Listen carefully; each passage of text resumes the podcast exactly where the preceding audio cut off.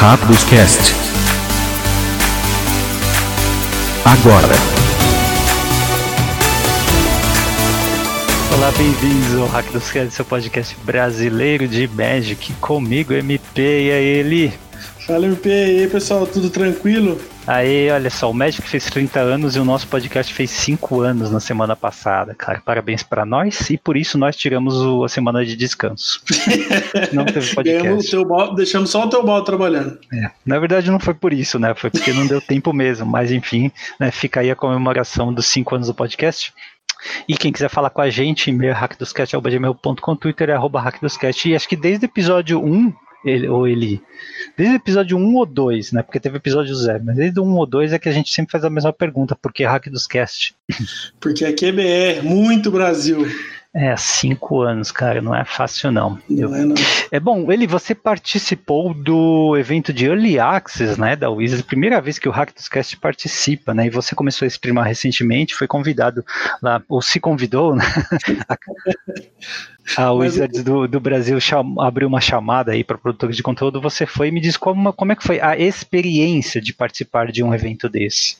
Cara, foi muito bacana a, a experiência de você ter é, acesso, né, antecipado, ver as cartas, poder conversar com o pessoal, né, porque eles te dão acesso a um grupo é, mundial, né, com todos os produtores de conteúdo. Ah, legal. Você pode trocar uma ideia com, com o pessoal. É assim, é muito corrido, é pouco tempo, porque assim, é, eles te confirmam as informações, beleza.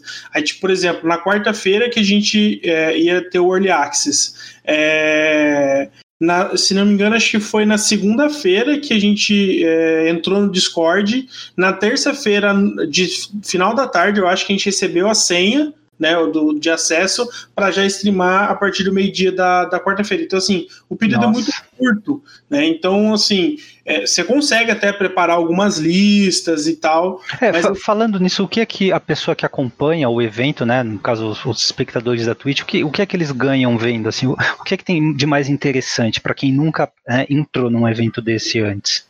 Cara, é, você consegue experimentar tudo do, do Arena, tu, tudo, porque, por exemplo, a, gente, é, a conta tinha mais de um milhão de gemas. Tá, então eu, eu, aí tá uma coisa que ninguém tem, certo? Sim. Que é acesso ilimitado a cartas e a drafts, enfim.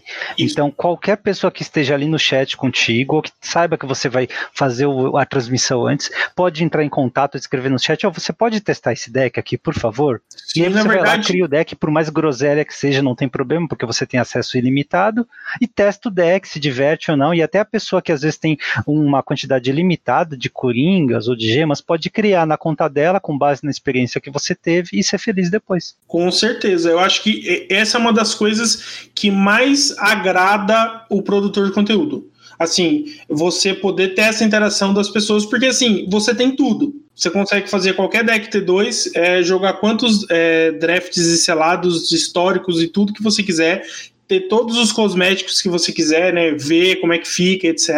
Então você tem acesso a, a tudo nesse sentido. Então acho que essa interação de você, de você como é, é, espectador, né? Poder uhum. perguntar, pedir, etc. É uma das coisas mais interessantes, porque assim o cara pode fazer tudo e ele não vai ter problema nenhum, né? Ele não vai ter gasto nenhum em fazer aquilo que você está pedindo. Né? Então, ah, é, ótimo, cara. É bem bacana nesse sentido. O ótimo ponto negativo, saber. infelizmente, foi o, o, os login, né? Porque assim, é, primeiro que você tem que é, instalar um Arena VIP, né? então você tem que instalar um outro cliente é. para poder. E beleza, você instala. Só que a partir do meio-dia, que é horário brasileiro, que você faz o, o login, você tem que instalar um, um, um pacote de quase 5 GB para começar a jogar. Cacete. Então você gasta entre, 40, entre meia hora e uma hora, depende da velocidade da sua internet. É, beleza, você instala, aí você consegue acessar. Só que infelizmente a gente experimentou vários problemas de acesso. Eu sabe? vi que o Charlão, por exemplo, ficou um tempão sem conseguir. Ele chegou a conseguir fazer o evento? Ele ficou, acho que ele, demo, ele foi uma das pessoas que mais demorou aqui no Brasil, que eu tava tentando conversar com ele. É, ele tava muito bravo, ele não tava nem respondendo mais as pessoas. É, ele demorou mais de duas horas e meia para conseguir é, finalizar a primeira partida. Ah, que pena. Muito chato, ele ficou muito chateado, muito chateado mesmo, Que sabe? pena. É, assim, é, é, nós estávamos reportando em tempo real tudo o que acontecia no Discord para Wizards. O, o, o pessoal da Wizards respondia, conversava com a gente, pedia é, print para você enviar o log dentro da, da, da pasta Aham. Sabe? Então, assim, teve uma interação muito bacana nesse sentido. É a primeira vez que eu participei, então, assim, eu não tenho como dizer, ah, foi melhor ou pior do que outra situação. Né? Mas e- e isso não foi a primeira vez pra você, é, você? Você não foi o único, né, a experimentar algo pela primeira vez, assim. Pelo menos pra mim, primeira vez que o Arena deu crash, tá bom? Acho que muita gente que tá ouvindo também teve esse problema. Quem joga em português com certeza teve, tá? Porque é, eles lançaram depois um fixing que não não arrumou também, mas o Arena tava crashando em todas as línguas menos em inglês, tá? Ah, eu gosto de, de jogar em português, enfim, e tive que mudar para o inglês porque realmente estava crashando direto. É, E nunca tinha acontecido aqui na minha máquina, né? Então, assim, não foi um bom lançamento de M21 para é, o Magic Arena, né? Alguma coisa ficou cagada, tá? Eu acho que são problemas diferentes, né? Um é o M21 com as línguas e o outro é o acesso ao Early Access, mas enfim, a soma de tudo é que realmente ainda está um pouquinho bagunçado esse esquema aí. Tomara que é, a- a- o pessoal lá do, do o pessoal técnico aprenda com esses erros, né, e melhore para os próximos eventos e que todo mundo consiga acessar, né? Sim, mas eu acho que o sentimento foi, foi muito positivo, sabe? De, de ter Que tido bom. essa oportunidade, né? De, de, de ter esse contato com as pessoas da Wizards. De, porque assim, eu acho que é, a gente fala bastante de feedback, né? E, tipo assim, todo, todas as informações que a gente passar, que a gente passou, teve uma resposta. Às vezes chamaram no privado para conversar, perguntar mais detalhes, estava tendo um problema no chat, né? Tipo, eu tava, eu, uh, tava eu conversando com o Ayrton e, e eu tava conversando com o Gabriel. Aí, tipo, o Ayrton mandava para mim no chat e aparecia pro Gabriel. Foi um dos, dos do, do negócio mais maluco. isso, é, isso é confuso, hein? É, então foi muito estranho isso. Até o cara veio chamar, pediu print e tal. Então, assim, eu acho Isso que é muito confuso, ainda bem que Magic é simples, né? é intuitivo. É, é, totalmente. Mas eu acho que assim, foi bem bacana. Eu espero poder participar de, de, de Zendikar. É, eu gostaria muito que fosse um período maior, tá? Porque é, é basicamente é do meio-dia até as 8 da manhã do outro dia. Então, por exemplo, aqui no Brasil a gente teve um problema que do meio-dia até as 7 horas da noite, todo mundo estava fazendo. É, Então diluiu muito. Então você tinha três, quatro pessoas grandes fazendo ali com próximo a 200 pessoas e nós meros mortais ali com 15. Mas é bom você falar do horário, porque assim a pessoa que está ouvindo e não sabe quando é, como acompanhar, já sabe, né? Na quarta-feira da semana do lançamento, a partir do meio-dia, vai ter sempre streamer fazendo algum tipo de evento, né? Sim, eu gostaria se que você se ficar de olho no Hack dos Cast, dá uma olhada lá, porque ele vai estar também. Sim, eu gostaria que se estendesse por, é, em vez de ser nas 8 da manhã da quinta, fosse às 8 da manhã da sexta, sabe? Porque aí daria para fazer um evento melhor, daria para você experimentar mais. Porque, tipo, eu é, tive esses problemas com, com a Arena no, no começo. E, tipo, acabei não jogando tanto quanto eu gostaria, não consegui testar tanto quanto eu gostaria, entendeu? Então, assim, eu Aham. acho é, é, deveria estender um pouquinho para poder dar esse gostinho maior para mais pessoas poderem experimentar as coisas. Tomara, vamos torcer, né? A Wizards fez 30 anos, então quem sabe no com a gente pode pedir, quem sabe no aniversário de 31, né? Quem sabe? É, queria também agradecer o Ed, nosso ouvinte de longa data, velho ouvinte, mas novo apoiador. Ele agora entrou definitivamente para nossa família, né? Nosso grupo, que aliás é sempre elogiado, é um grupo, um público diferenciado que nós temos, né? Ele, esse nosso grupo aí é ótimo também de apoiadores, é um bom grupo de discussão de Magic e de outros jogos também, como Commander, Legends of Runeterra, Sai de tudo um pouco. de vez em quando dicas de hardware também, né? Isso vindo de dois caras que passam o evento o GP inteiro jogando Commander, né? Central Fest foi assim, só jogamos com isso, né? Você até que jogou Popper, eu só joguei Commander. É, enfim, o link da- dessas coisas de Twitch, Twitter e ah, é, Twitch, essas coisas vão estar todas aqui embaixo também, né? E eu queria é, terminar essa fase inaugurando um novo quadro aqui na fase de desvirar, que é o Quizly. Toda semana vai ter uma pergunta nova, tá? Sobre o Magic velho, muitas vezes, tá? E você, se não souber, tá? Chuta, não vale googlar, tá bom? Chuta que a resposta vem lá na fase final. E a pergunta dessa vez é o seguinte, ele, uma, qualquer espada, qualquer faca pode ser uma arma, certo? Mas poucas têm história para contar. Então, quantos equipamentos lendários tem no Magic? Resposta lá na fase final. Transição. Notícias da semana, artigos e tudo que você não teve tempo de ler. Fase de manutenção. Ele agora, o Arena, está disponível para macOS, finalmente, né? As pessoas que têm Mac vão ter que utilizar o launcher da Epic Games também, tá? É o, a forma como eles conseguiram viabilizar o cliente ali, tá? E, Felipe é... ficou contente. Oi? É o Felipe que ficou contente, né? Não, ele usa Linux. Ah, ele, usa nunca, ele nunca vai poder. ele nunca Acho que era o André, né? O André que usa o André Oliveira que usa. Sim, tem alguns ouvintes. O problema é que, pelo que o pessoal tem dito, é, assim, já deu problema no lançamento, tá bom? Não estava muito estável e assim é muito pesado também. Então não é todo mundo que tem macOS que vai conseguir instalar o Arena, né? Ou pelo menos rodar o Arena. Tem que ter um bom, uma boa máquina, o que é curioso porque o jogo não é tipo um GTA V em termos gráficos, né? Mas, sei lá, é, é complicado. Magic é complicado, né? Mas enfim, saiu finalmente. Então, agora eu tô começando a acreditar que talvez esse ano já tenha aí para dispositivo móvel, hein, cara? Quem sabe? É, vamos ver, né? Do, com, com, tudo atrasado para tudo no, no, mundo atrasado, né? É, pode ser mais uma coisa, né? Eles, a desculpa ele já tem, né? Ah, sim, tá fácil. É. Uh, e uma coisa interessante aqui, o Mário respondeu perguntas sobre o design de M21, né? E alguém falou, perguntou para ele sobre sair de fase, né? Já que é a mecânica aí do Teferi, e ele revelou que eles estão testando sair de fase como uma mecânica decídua, né? Que são aquelas mecânicas que eles podem trazer de vez em quando, não sempre, mas sem uma desculpa específica, tá? Tipo mana híbrida, né?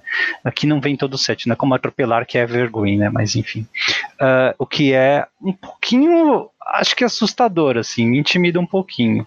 Eu acho que sair de fase, cara, para jogador inexperiente é mais difícil avaliar, né? Uh, mas sabendo que vai ser descido, aqui vem tipo uma vez a cada dois ou três ou quatro anos, né?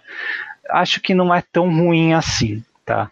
Ah, minha, mas ainda assim eu tenho medo, saca? Porque não é algo tão simples de avaliar e de. Até, até, no papel, né? De você jogar, tirar alguma coisa de fase no papel e lembrar de trazer de volta, sei lá. Sim, é, eu, eu tenho medo também. Isso é, mostra o quanto está sendo. O jogo tá, tá, tá levando sua complexidade além do power level, né? Não, Magic é fácil e intuitivo ali.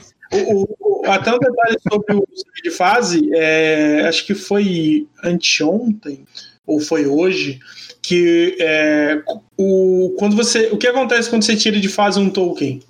Uh, ele volta normal, né? Sim, então, por é. exemplo, é uma situação que eu não tinha pego. Para mim, quando você é, tirasse de fase um token, ele deixava de existir. Não, o Só... texto de, de tirar de fase é trate esta permanente como a Wizards trata o jogador de Legacy, né? Como se ela não existisse. É, Até a próxima. que mancada. Não, é, sem sacanagem. É tipo, é, é uma coisa que eu não tinha pensado, sabe? Porque assim, por mais que a gente conheça o sair de fase, eu nunca tinha estudado a regra, né? Lido totalmente ali o que acontece em várias situações. E depois eu fui pesquisar, né? Porque é, é, é por um simples detalhe: sair de fase não tira de campo, né? Simplesmente você considera que ele não está ali. No caso do token, não muda nada. Você finge que o token não está ali, depois ele está ali, né? Você não tirou ele de jogo. Sim, é, isso é um pouquinho preocupante em termos de complexidade, mas enfim.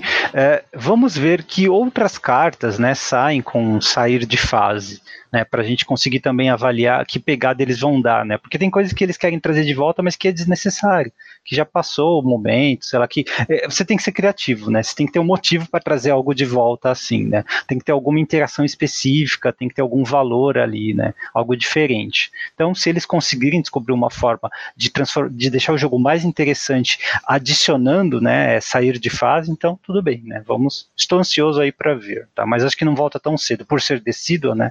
Acho que gente deve ver aí daqui a uns dois anos, talvez. É, uma coisa que não é tão revelada assim, mas é uma nova trademark da Wizards, cara. Mas a gente ainda não sabe o que é, que se chama Event Forge. Event Forge, ou seja, forja de eventos, né? E é uma trademark que a Wizards colocou recentemente, agora esse mês de junho. Uh, cara, o que será isso? Event Forge. Wizards Event Forge. Não sei, alguma plataforma para torneios? Pode ser, hein? Pode ser. É, assim, a DCI acabou, né? O dizem aí que a Channel Fireboy Event está também é, uh, tá, tá, faliu, né? Já era para esse ano. Então, sei. Wizards Event Forge pode ser também uma aplicação, né? Um, é, na descrição aqui é bem, bem abrangente, né? Na descrição que tem aqui. É, a descrição pode ser para app também, porque tá assim, é, é um site que é, conecta pessoas e locais e tornamentos e torneios e eventos e competições de todos os tipos de é, jogos, seja de card game, de videogame, de computador, né? E tem membros, tem é, é, listas. É, então, provendo um site que os membros podem postar torneios, eventos e competições é, de jogos então, de carta, é meio... board game, videogame, com é bem genérico, né? Mas fica aí, o Wizards Event Forge. Acho que logo logo a gente vai saber o que, que é, eles vão anunciar. O que eles já anunciaram é uma notícia muito chata, né? A Wizards deu a entender que não vai mais pedir artes da Therese Nielsen, né? E a Therese Nielsen, para quem não sabe, ela fez uma cartinha, um, um counter azul um pouquinho famoso ali. Faz quase nada esse counter. Therese Nielsen fez a arte do, de Força de Vontade, né? E outras uhum. também. Uh, e uh, numa, no, numa entrevista no, no, painel da Wizards, no painel uh, semanal da Wizards, eles falaram: olha, é, a última arte que nós pedimos dela foi para Zendikar e depois de Zendikar, Rising é, não tem mais arte dela comissionada, tá bom? Então, é, é ela, para quem não sabe, a Nielsen, ela é gay, né? E ela também é da ultradireita. Tá, é, é de, pertence a grupos ali de ultradireita americana. E é, isso é muito completamente oposto né, dos valores que a Wizards uh, uh, preserva. Né? Então, acho que as duas coisas não se conversam. Tá? Uh, como a Wizards tem diversos outros artistas muito bons para pedir, todo mundo quer trabalhar com Magic, né? Acho que acaba não sendo assim uma, uma perda muito grande. Né? E ela não é a única, né? Que não, não vai mais ter arte comissionada pela Wizards. O Noah Bradley foi banido, teoricamente, entre aspas, né? Pela Wizards também, tá? Ele não vai mais ter arte sendo feita. Inclusive, tinha uma arte dele vindo, o Squire, que era de de um desses uh, drops do Secret Lair, né, não vai mais ter a carta no, no, no Secret Lair, porque o Noah Bradley, ele, uh, ele lançou uma nota se desculpando, né, ele já já estava aí meio que sendo ventilado no meio do Magic que ele é um predador sexual, ele tem, tem uma conduta né, inapropriada com membros da comunidade de Magic e da comunidade artística também. Tá? É, ele, ele às vezes incita as mulheres a beber, ele assedia as mulheres também. Ele às vezes quando bebe também diz que é, sai do controle. Então ele lançou uma nota pedindo desculpas por tudo isso que eu achei né, muito bom. Inclusive, ele, ele, uma coisa importante, ele disse que se não fosse a família e os amigos chamarem a atenção dele para esses excessos, ele não teria percebido e teria continuado com esse comportamento, que não é um comportamento saudável, né, é um comportamento predatório mesmo com as mulheres.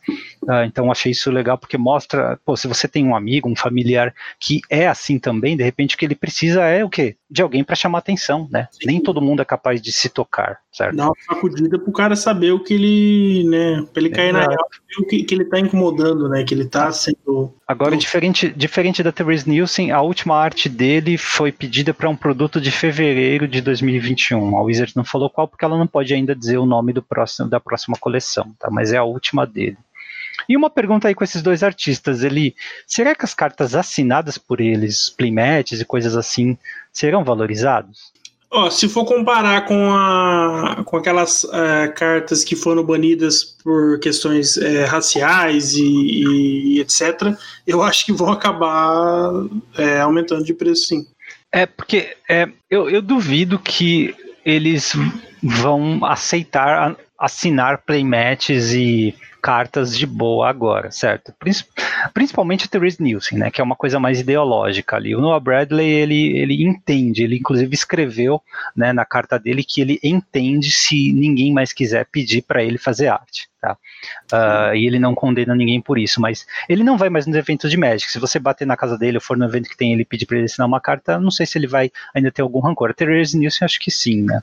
Embora muita gente não sabe disso, né? A cultura fora do Brasil, cultura americana, ela é, para eles é normal é, o artista cobrar para dar um autógrafo, para assinar alguma coisa. Tá? Então seria dizer não para dinheiro, mas né, ele uhum. a gente nunca sabe. É, talvez então as cartas assinadas valorizem. Se você não tem ainda essas cartas, uh, considere né, pegar se elas continuam baratas, porque vai ser muito difícil fazer essas pessoas assinarem suas cartas. Tá? Uh, e uma outra coisa, né? Uma coisa, já que to, toda notícia ruim oferece também alguma oportunidade de a gente aprender alguma coisa, né? É, a, a casa da Therese Nielsen é muito peculiar, né? Porque normalmente quem é gay é, está mais ideologicamente ali ligado com a esquerda, né? Com grupos mais uh, liberais, né? Então isso acho que mostra pra gente que a gente não precisa ficar na caixinha, né? Pensar na caixinha ou comprar as caixinhas que existem aí pelo mundo, né? Você vai para frente, para esquerda, para direita ou para trás, né? Tipo, você religião é uma outra caixinha também que você não é obrigado a comprar tudo. Você pode acreditar no Papai do Céu, mas não precisa acreditar no grão mágico, né? Que que cura o coronavírus, né? e sim, sim. então e, isso é importante, né? Eu acho que é, meio que acorda assim. Uma outra coisa nesse sentido que também é, ensina para a gente foi, infelizmente, né, o, a, a, morte do, do, George Floyd meio que ofuscou ali um grande acontecimento para a humanidade, né, na mesma semana que foi a SpaceX, né, ela conseguiu ali enviar dois astronautas para a Estação Espacial Internacional, né, uma empresa privada, cara, conseguiu. Uhum. E aqueles boosters pousando, voltando, né, para a Terra e pousando em um drone, um navio drone, é, pousando em pé, né, na vertical, com precisão centimétrica, é um feito de engenharia espetacular, cara. É uma coisa impossível, assim, de, de, de imaginar, sabe? Eu não conseguiria imaginar isso há 30 anos, há, bom, 30 anos atrás eu era criança, mas há, há 20 anos atrás, sabe? É, é, espetacular esse tipo de coisa. E o Elon Musk, que é o presidente, né, um cara assim bem conversa muito com a nossa geração, ele é um cara que está completamente contra o isolamento social, né? Ele está tá brigando ali para as coisas voltarem também na fábrica dele nos Estados Unidos. Então tem muita gente que acha que ah, eu tenho, esse cara pensa como eu, né? Eu preciso uh, aceitar tudo que ele também aceita, né? Ele me representa, não é bem assim, né? Uhum. Uh, acho que Você não meio... pode ter é, ser é, assim Acredito... Tem que ter uma identidade, né, Eli? Cada pessoa tem que pensar por si própria, não pode comprar o pacote que os outros oferecem, não pode se definir através dos outros, né? Uhum. Você pode pegar o que presta e jogar fora o que não presta, né? Quando você Na perde verdade, essa capacidade, o... você vira um clone. É até o ideal, né, cara? Tipo, não é porque o, o A ou o B é, são da mesma orientação ideológica, religiosa, etc., minha, que eles vão estar 100% certo, ou, ou os que são o contrário vão estar 100% errado, né? Eu acho que você tem que saber mesclar, ó, não, esse cara aqui falou um negócio legal, ó, esse aqui é um cara que eu, que eu me identifico com ele, mas ele falou uma besteira hoje, sabe? Eu acho que você tem que ir moldando, né? Acho que é o mais sensato hoje em dia. Até porque as coisas são totalmente manipuláveis, né? Nem tudo que chega pra gente é o que realmente aconteceu, né? Então acho que assim, é um momento bem complexo e, e, e difícil que a gente está vivendo pela questão da pandemia e todo, né? não vou nem falar só no Brasil, né? Acho que no mundo inteiro é, muito é, acirrados, né? Tá todo muito, muito estressado. Eu acho que pois é, quando você fala assim, parece óbvio, mas é muito fácil esquecer disso, né? Sim. É muito fácil no dia a dia, né? Quando você encontra né, esses, esses ídolos aí, esses símbolos, esses pacotinhos fechados. Uh, então isso é, é, importante, né? Vamos tentar aprender também com esses exemplos que vêm do Magic, tá? Menos dois artistas aí, mas acho que não tem muito problema porque Uh, tem muito artista bom por aí também e, é, e o Magic ele é um jogo de elite, né, cara, para a comunidade artística. Tem muita gente que boa querendo entrar, então agora não vai faltar, quer dizer, vai faltar espaço, mas abriu-se aí mais espaço. Uh, que mais? Ah, falando ainda em coisas da Wizards, né? Uma boa notícia agora. Lembra do Austin Bustavich que violou o termo de confidencialidade que ele não assinou? ele foi suspenso, tá bom? A Wizards não falou nada oficialmente, mas ele mesmo falou na conta dele no Twitter que ele recebeu um e-mail dizendo que a decisão foi revertida, tá? Eu não sei se ele recuperou tudo que ele tinha nas contas de mall e de arena dele, mas como ele jogou o Players Tour, então acho que deve estar tudo bem com ele. Bom, né, ele? Não, isso é bom. Acho que é, é uma situação que a gente tinha comentado já na, na, no último programa, né? Acho que é, por mais que é, ela é uma situação complexa, eu acho que a gente não pode simplesmente banir assim, sabe? Acho que tem que ponderar e foi, foi bom e tomara que ele tenha recuperado tudo que, que ele tinha, né? Muito bem, isso foi um acerto da Wizards. Agora vamos falar de erros, que é mais legal. continuando a pauta de uh, problemas de design, né? O Seth Manfield, né, grande um dos melhores jogadores do mundo, fez um artigo recente na, na TCG Player uh, o, com o título "O Standard será saudável de novo?", né? Will Standard ever be healthy again?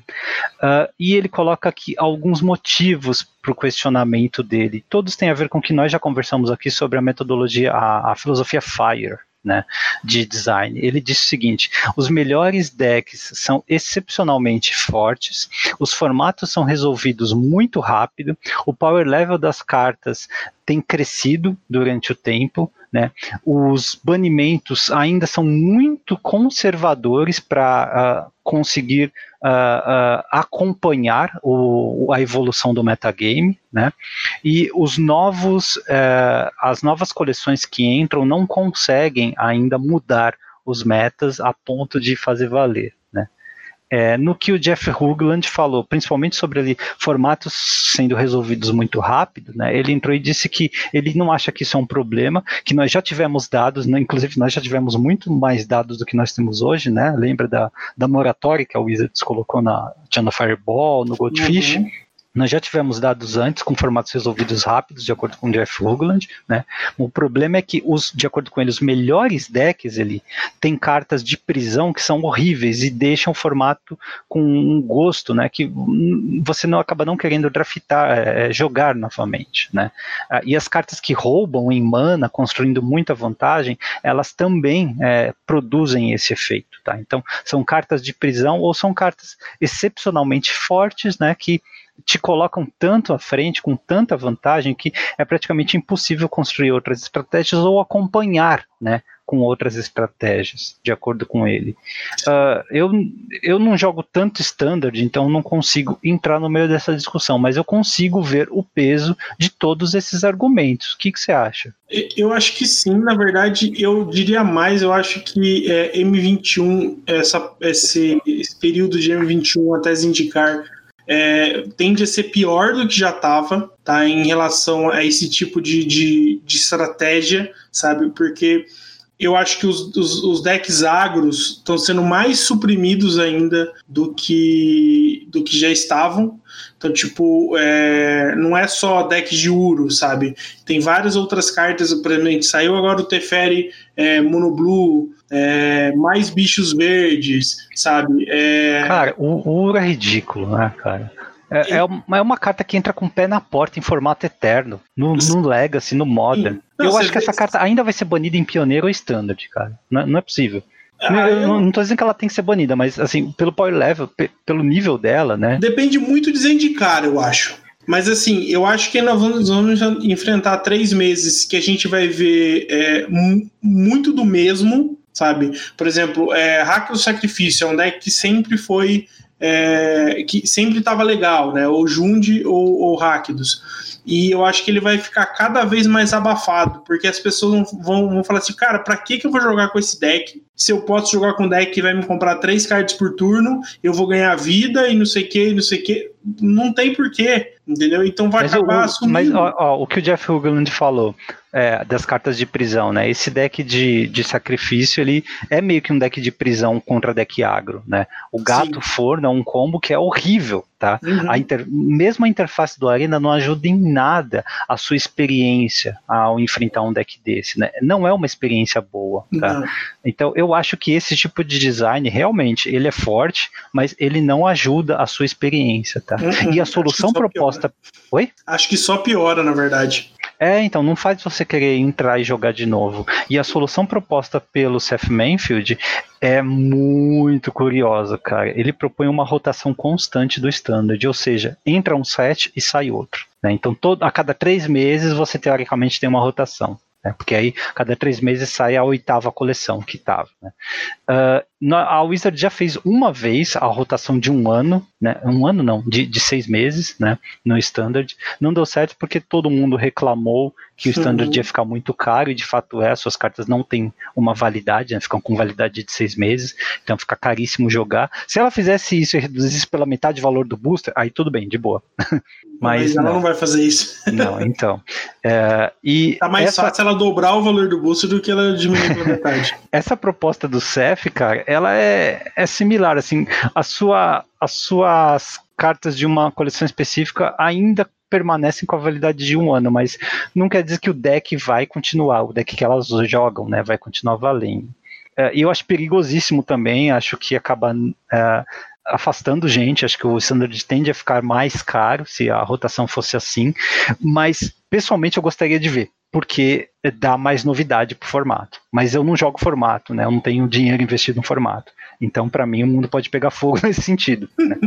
Mas eu é, acho que eu, não vai ser bom para os jogadores que têm dinheiro investido. Isso não. Eu acho que se você pensar numa rotação é, de entrar um set e sair outro, ele funciona muito bem pro Arena. O físico você estraga. Entendeu? Então, tipo assim, se a Wizards pensar, é, T2 para mim vai ser Arena, e eu, sei lá, o Pioneer vai ser meu formato principal de, de físico, sabe? Ou um Extended da vida, sei lá.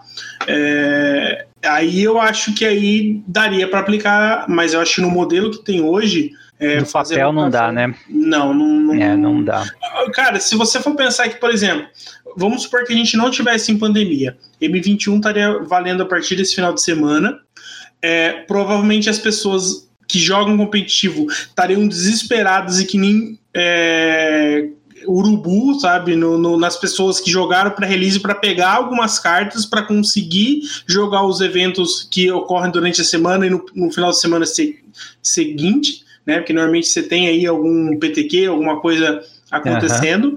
E, tipo, se a gente for pensar isso aqui no Brasil, é, é normal isso acontecer. Às vezes você demora um mês para conseguir é, a, a, carta específica. Eu vejo gente negociando com a loja um empréstimo para conseguir jogar um campeonato, sabe? Ah, tipo, abre essas caixas aí para a gente conseguir pegar essa carta para conseguir jogar o campeonato, sabe? Então, assim, é, pensando em todo esse cenário, você imagina se, se são três meses que vale é, a rotação. Você demora um mês para pegar a carta, você joga um mês, logo já está acabando a rotação, você já sabe?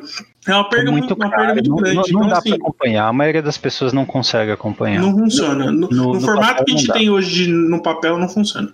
É. Bom, mas vamos deixar o artigo do Seth Manfield para lá, lá e falar de artigo de gente importante, né? Ele, você escreveu dois na Liga Magic sobre Pauper, né? Na sua coluna Hora do Pauper. Uma é sobre o Simic Barreiras, o deck, e outra sobre os destaques de M21. Como é que a gente convida as pessoas para ler os seus artigos aí? Sim, então, é, Hora do Pauper é o artigo quinzenal que eu, que eu tenho, né? No, da semana anterior falei sobre o Simic Barreiras, que é um, é um deck combo, né? Basicamente, ele tem algumas peças aí é, que você consegue normalmente gerar mana infinita, entre aspas, né? Porque não existe mana infinita, mas você consegue gerar valores absurdos de mana e, e conseguir matar o, o seu oponente com cartas que, como o Invocador do Ritual. Como é que é o nome dele em português? Invocador do Ritual do Sangue. Você paga 8, o jogador perde 3 pontos de vida e você ganha 3 pontos de vida. Então você gera a quantidade absurda de mana. E, e, mata seu oponente, né? Então eu coloquei aqui, é, acho que foram três, duas listas bem parecidas, né? Era ter algumas é, diferenças fundamentais aqui. Nossa, isso é deck tier 1 ali? Não, ele tá mais ali para 2, mais ou menos. Mas é um deck que tem aparecido, ele, ele começou a aparecer bem mais. Antes era um deck meme, realmente era um deck meme. Mas assim, é, tem começado a aparecer nos challenge. Ele faz top 32 de challenge, Opa. sabe? Então, assim. É, Podemos é... dizer que ele vence a barreira de entrada no top hum, 1,5. Vence, vence. ele vence. É, se não me engano, no dia que eu fiz aqui, é, ele tava, acho que entre os, os, os 16 decks, os 14 decks mais jogados, se não me engano, no dia que eu fiz o, o artigo. Então, assim, não é um deck é, muito competitivo, mas ele é um deck relativamente complexo de jogar. Você precisa estar bem treinado, principalmente no mall, né? Que é muito clique, é muito ah, trigger e, e tal. Tem, tem, gente que se sente atraída por essa complexidade. Sim, né? sim, sim. Até porque o Pauper tem pouco, né? Pilotos é, viúvos de KCI, né? Que se fala. do Modern pode jogar Pauper com tanta matemática assim, verdade. Sim, então é um deck bem, bem interessante. Eu acho que vale a pena você você dar uma olhada nele. E no artigo dessa semana, que saiu é, no dia primeiro, é, provavelmente saiu ontem, para quem Os links não... estarão aqui na descrição do podcast, tá? Eu apresentei os destaques de M21. É, eu acho que assim, uma coisa que tem que ficar clara é, pro, pro, pro formato não é assim em 21 vai, vai ter X cartas que vão entrar em decks é, tier 1 do, do Pauper, sabe? Eu não vejo dessa forma. Mas o que eu acho interessante é que desde o Drain, é, você, nós podemos aí selecionar cinco cartas comuns que têm potencial para poder ou melhorar uma build, ou para talvez ali precisar de mais alguma peça para poder fazer um deck, e isso é muito interessante. É, já no spoiler, nós falamos de Ritos da Vila, né? Aquele sacrifício de uma mana preta que você compra duas cartas. Você acha que essa realmente é a melhor carta do, do, do pro Pauper de M21 ou tem alguma que chamou Eu particularmente gosto mais do Resposta Rápida. O removal branco de duas manas e trai um bicho virado o removal branco. Eu gosto okay. bastante dele. Mas eu tenho que admitir que Ritos da Vila é, é, bem útil, né? É que, tipo assim, o problema do Ritos da Vila é que ele não tem um deck pronto para ele. Ah, tá. Entendi. É, tipo, a carta em si é muito forte, mas ele ainda não tem uma casa. Resposta sabe? rápida seria uma substituição a algum removal do branco que joga por aí? Sim, porque ele poderia ser uma opção ao Journey to. Journey to, Journey to Nowhere. Ah, é verdade. Verdade. Tipo Journey assim, joga muito, né, no formato. Sim, joga é. muito, mas ele é um encantamento. Então, assim, em vários cenários, Journey é melhor. Em alguns cenários, resposta rápida pode ser mais interessante. Uhum. É um uhum. Deck Sky, talvez que você quer passar com mana aberta. Ah, entendi. Ó, valeu o teaser, hein? Você aqui explicita aqui mais cinco cartas e depois fala de algumas outras, o que de mais cinco cartas uh, rapidamente, né? Então, ao todo são o que? Dez cartas que você destaca cartas. aqui no artigo. Duas de Vou cada cor. aqui. Duas de cada cor. Duas de cada cor, bem bacana. Caramba. Eu acho que até um spoilerzinho: o Feitiçaria Goblin, que é aquela mágica instantânea que põe Goblin com Powers, o LSV utilizou num, num R é, mágicas no último challenge, ele ficou 3-3. É, mas é bacana, você, então você vê que um cara tão. É um jogador né, fantástico de Magic, está testando uma carta que aparentemente não valeria nada no, no, pro Pauper. Então, assim, é, eu não falei tanta besteira quanto como é, ter dito que a carta tem potencial para poder né, aparecer. Até no, no artigo. No, no, limitado, essa carta é filha da mãe, cara. Quando o oponente faz ela e no turno seguinte faz outra dela, aí eu fico com medo. Sabe quando não passa nem sinal de Wi-Fi? Trava tudo. eu sei. Cara, quatro fichas, um com destreza, qualquer optar da vida é oito de dano. Você tá louco. Uhum. O cara faz aquela mágica que dá mais um mais zero para os atacantes. Olha que monstro que tá batendo. Não, GG, né? Complicadíssimo, né? Então, acho que a carta assim, tem como ver jogo. É comum, né? O par level das comuns está crescendo e o Pauper está ficando cada vez mais interessante. É, é, isso que é o ponto que eu quero chegar, sabe? Eu acho que a gente talvez daqui um ano, dois anos, dependendo do que a gente tiver de coleção Masters aí no, no meio do caminho, de que a gente vai estar tá falando assim: olha, você lembra aquela cartinha que saiu lá em M21? Ó, ela já tá aparecendo no site desse deck aqui, sabe? Então uhum. eu acho aquele espaço que a gente tem de 10 anos de nada do T2 é, valendo pro Pauper, só depender de Trade Inspector e coisa do tipo, eu acho que do, do, do, da, das últimas três ou quatro coleções as coisas começaram a mudar um pouco. Muito bem, lembrando que o artigo é na Liga Magic, né? E ainda na Liga Magic tem uma novidade relativa ao Magic Arena, ele Sim, é, o, a Liga Magic, é, para quem não, não lembra, ela tá com uma ferramenta de, de torneios, né? Para você gerenciar torneios, criar torneios. Tem e que ela ser tá, VIP para utilizar a ferramenta? Não, não. É, ela, vai, ela é livre, né? É, ela vai ter acesso para as lojas, as lojas vão poder fazer o torneio por lá e etc. E ela tá fazendo, fez uma série de testes, né? E agora ela está fazendo é, torneios abertos. Então ela está fazendo dois torneios por dia nessa semana, do dia do dia 29 ao dia 3 de julho. Ok. Acho que é às 9h30 da tarde e às 9h30 da noite. É, tem um qualifier, é um campeonato no Arena, T2, melhor de três, é, com quatro rodadas. E no sábado, no dia 4, é, vai ter o Finals né? Que você vai precisar ter obtido 10 é, Liga Points para cada vídeo. vamos ao que interessa ali, premiação. É R$ 2.500 para o top 8. Ô, louco, de graça para participar? Totalmente free. É, para jogar o, o Finals você precisa ter 40 pontos, então nesses torneios da semana, nesses 10 torneios, você precisa ganhar 4 partidas que você tenha direito a jogar o torneio Finals. Opa, vamos groselhar aí, tentar, tentar e, e classificar. Demorou, cara. Vamos sim. top 8 tá aí, ó. Então aproveitem que vale bastante a pena. É um, um teste, né, para a ferramenta também. Então, assim, qualquer problema que você tiver, passe feedback. pra- Mas sé- sério agora, você vai participar, Eli?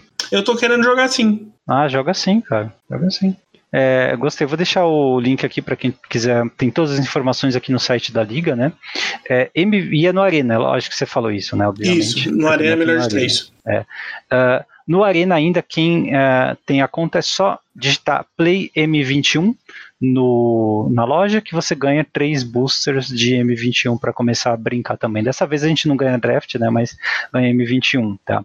É, e uma outra coisa também, eu analisei o Master Pass, nós analisamos né, o Master Pass dessa vez ali, e ele tá muito parecido com o de Teros, cara. Ou seja, no, ali no limite da viabilidade, né? A minha orientação é se você só joga limitado, não vale a pena. Se você joga construído e quer completar a sua coleção e você tem como chegar até o final, né? Ou seja, você joga ali pelo menos uma vez a cada dois dias, então você completa as missões e avança na maestria, né? Vale a pena porque você vai conseguir é, o teu valor de volta e um outro booster a mais, um draft também que pode se transformar em mais booster. Então assim, tem valor, tá? Mas tem que tomar cuidado, porque se você não tem como terminar a maestria ou só joga limitado, não vale a pena, tá? E tem muito item cosmético, pelo menos. Eu não valorizo item cosmético. Se você valoriza, então, né, é, parabéns, você tem muito o que gastar aí no, no Arena, mas eu, como não valorizo item cosmético, para mim não vale nada. Sim, tá, tá, tá, bem no limite, né? A gente Tá. fez as contas de todas as formas aqui, assim. Piorou muito. Assim, de, e Core foi ruim, né? Teros, Teros é que deu aquela piorada. Antes estava muito bom, valia muito a pena, cara. Sim, até, antes- fácil. até o Drain ali tava bem bacana. Sim. E saiu o artigo de State of the Game, várias mudanças, né? O principal é o seguinte, tá? É, tem um problema no Magic Arena com relação ao baú e com relação às, às cópias das cartas de as raras e míticas, né, que são reprintadas. Agora você tem, por exemplo, o ciclo de é, inteiro com os templos e com as mesmas artes, inclusive, né? Então, o que eles falaram é o seguinte: olha, quando tiver esse tipo de coisa, tá? Você só vai receber uma cópia de uma carta que você já tem, as quatro cópias, né? É, quando você tiver todas as outras míticas ou raras, tá? Então, na prática, é, se a carta tiver uma arte, é, uma arte igual, tá? É, você só vai ganhar ela, a repetida, tá? No, por último, tá? Isso é muito bom, né? Isso evita essas duplicatas, tá bom? E é só por pacotes comprados ou ganhos em draft ou comprados na loja, tá? Isso aí não afeta, obviamente, draft, por exemplo, tá? Ah, mas eu É. preferia se já tiver o, o set de, de do, do templo de outra edição e tirar ele de novo, eu preferia gema. Eu também preferia, mas eu acho que isso aí já é um avanço, ele. Sim, sim. Essa Eu- mudança já é um avanço, mas sim, eu preferia a gema, né? Mas o, o fato de eles te ajudarem a completar a coleção com aquilo que é relevante antes, antes de te dar o tempo, que é a repetida, né? É basicamente estão te dando gema. Né? Porque você só vai abrir, se você tem um set de templo BG, você só vai abrir o quinto templo BG depois que você tiver todas as outras, sete, né, completa de todas as outras raras e míticas de M21. Então, se você ainda está abrindo booster nesse ponto, né, é, é porque você realmente está com a coleção completa. Né? Então, teoricamente, ele te ajuda ali a completar a coleção. Uh, e só, só se aplica a raras e míticas, tá? Eles ainda vão deixar você ter quantas cópias você quiser de comuns e incomuns, que não ajuda muito, né? Porque o que tem de comum em comum uh, reimpressa, né? Isso também atrapalha um pouquinho, né, cara? Mas tudo bem, porque comum em comum, cara, é, sobra carta, carta coringa, né? Uhum. É. É, e no histórico, né, eles anunciaram o seguinte: é, tá chegando aí o, o Amonkhet Remastered, tá bom? É, que vai ser válido no histórico, obviamente. Eles disseram que são cerca de 300 novas cartas, tá bom? É, e tem um problema, tá? É, se você lembra de Tempest Remastered, que foi no Magic Online, né? Eles pegaram o que eles acharam de cartas relevantes de três coleções do bloco de Tempestade, criaram um set, né? E disponibilizaram para todo mundo. Eu acho que a Monkette Remastered vai ser isso, porque o número de cartas não está batendo com o número de cartas de Amonkhet especificamente, né? E eles não disseram ali no artigo se é só Amonkhet, depois vem a hora da devastação. Mas eu acho que é melhor isso, né? Porque economiza até tempo, né? De é, implementação dessas cartas. Não tem por que sim, colocar sim. aquele bando de cartas que só joga limitado, certo? Sim, sim. Ah, então eles devem ter pego ali o melhor do melhor do bloco de Amonkhet e condensado em uma coleção com umas 300 cartas, né? Até porque, considerando que é para histórico, né? É, eu acho que é mais justo você balancear e lançar realmente o que, o que é interessante para o formato. Né? E olha, vem em agosto, hein, cara? E antes de agosto, agora em julho, esse mês, tem mais um pacote de mais de 300 cartas chegando no histórico ali, que são as cartas de Jumpstart, tá? Cara, como é que consegue juntar joia e gema e, e ouro para jogar esses negócios, cara? É, é, é, um momento complicado. Né? Vai ter que investir muito para jogar histórico, mas são 300 novas cartas. Você só vai conseguir acesso a elas de Jumpstart jogando em evento, que eles ainda vão informar os detalhes do evento. Tá? Ou craftando. Esse evento vai ser dia 16 de julho, mas nós não temos detalhes ainda, eles não deram, tá bom? Eu, eu gostaria muito, falou, né? porque esse, esse o, o Jumpstart selado ou, ou limitado, é, draft ou selado, imagino eu que draft deve ser mais interessante, né? Uhum. Draft sim, né? Porque você pega o booster, né? Eu acho que você vai ganhar dois aleatórios ali e jogar com eles. Eu tomo, espero que seja isso, porque é a experiência que eles uh, planejaram. Né? De, de, assim deve ser interessante, né? Você é, compra a inscrição no evento, ganha dois boosters, embaralha e joga, né? Sim, e aí tem uma premiaçãozinha, né? Também joga um campeonato, pode ser, enfim. Isso aí vai ser legal. É, e por fim, cara, uma boa notícia para quem curte Brawl, né?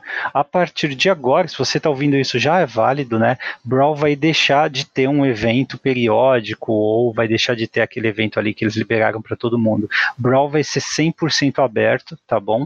Uh, e vai ter uma, uma kill ali sem tempo todo aberta, tá? Não vai ser mais periódico, vai ser aberto para todo mundo e de vez em quando eles vão ter aquele evento de Brawl histórico, tá? Mas o Brawl em si vai estar tá 100% aberto o tempo todo e você não precisa mais pagar para jogar.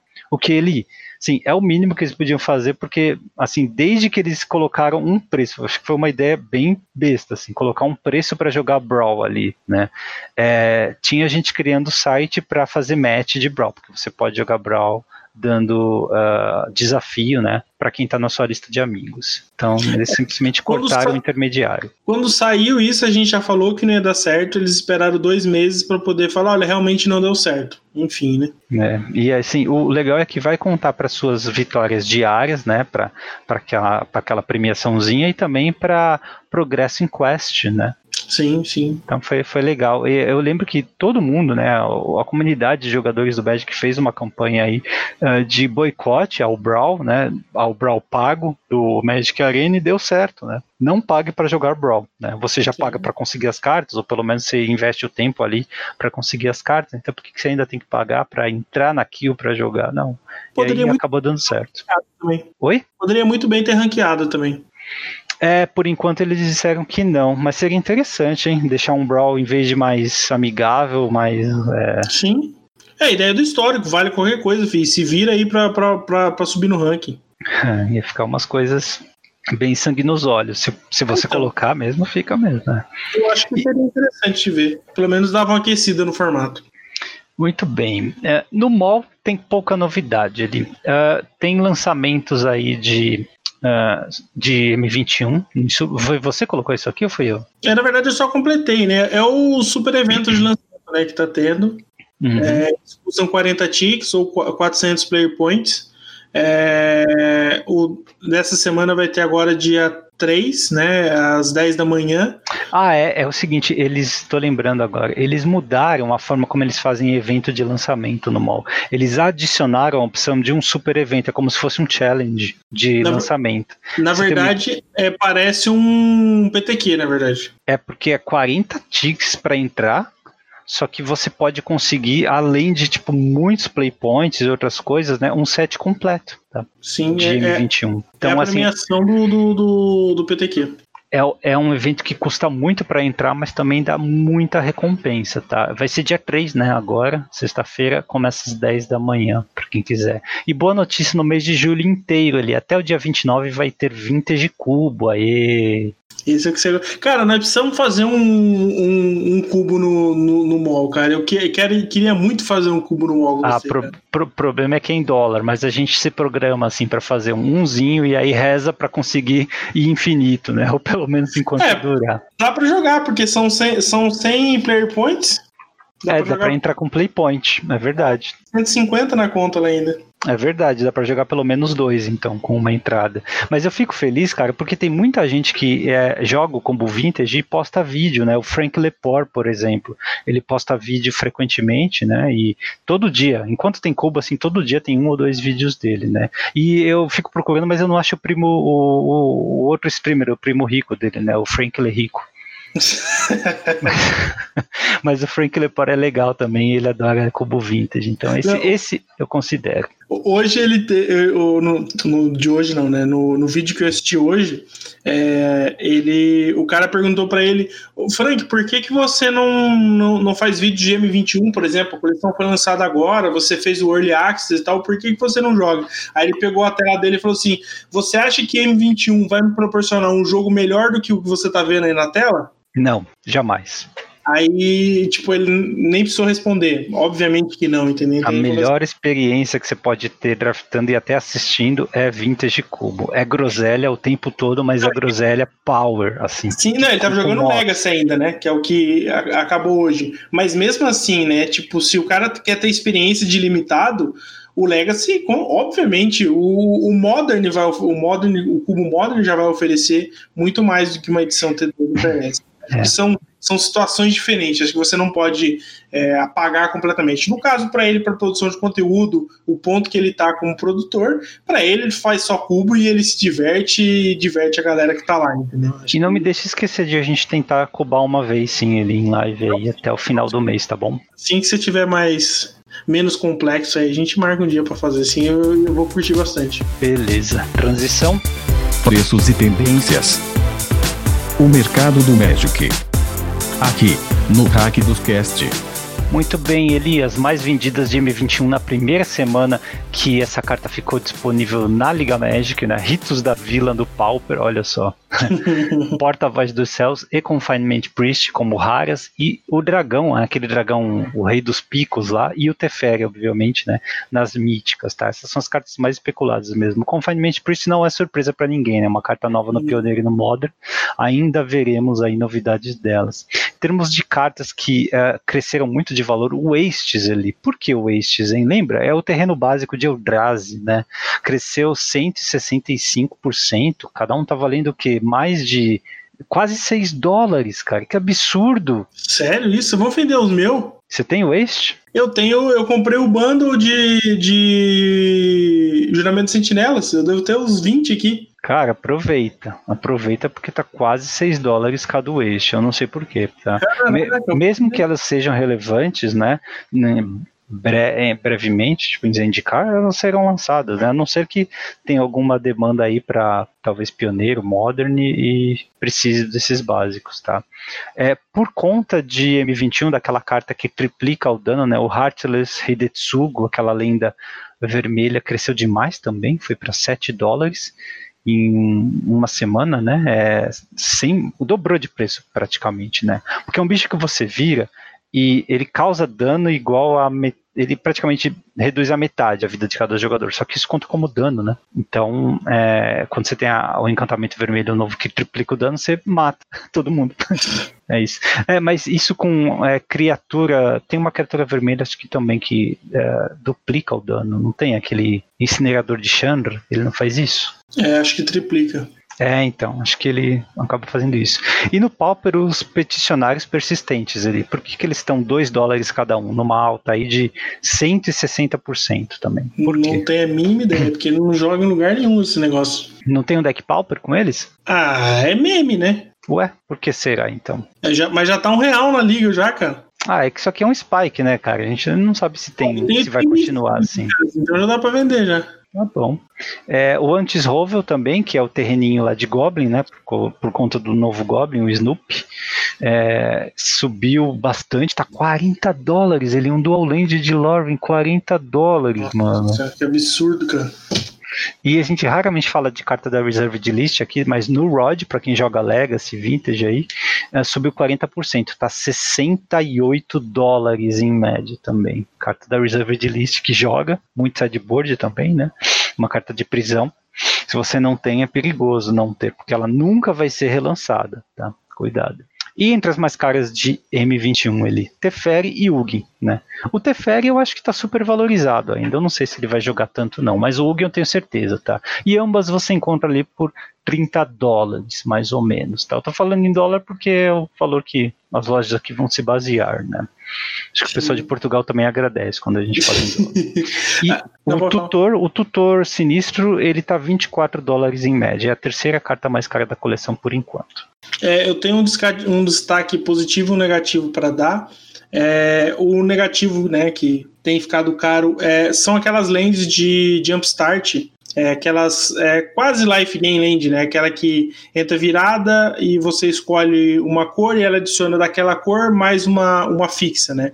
Então, por exemplo, a Thriving Islow, IO, né, o nome certo, adiciona uma, uma azul e uma outra cor quando ela, ela entra, né. Ah, ela tava com é, quase 12 ticks e assim, todos essa, esse, esse ciclo tá próximo desse valor, uns um pouco mais, um pouco menos. É, teve um rebuliço essa semana por causa disso, porque o, o Twitter do GoldBots tem reclamado dessas cartas de Jumpstart, porque a Wizards colocou. É... Mas peraí, já saiu no bot? No, sim, já, no Magic Online já tá valendo. Mas já tem essas cartas? Sim, já tem. Ué, como é que Jumpstart sai no Magic Online antes de sair no papel? Sim, ela tá no Treasure Chest, né? Ela, ela, a coleção não vai ser lançada lá, mas já tá lá no Treasure Chest. Ué, eles podiam deixar pra atualizar depois, poxa. Não, Jumpstart, tá. pra quem não sabe, sai dia 17 de julho no papel, dia 16 de julho no Arena, né?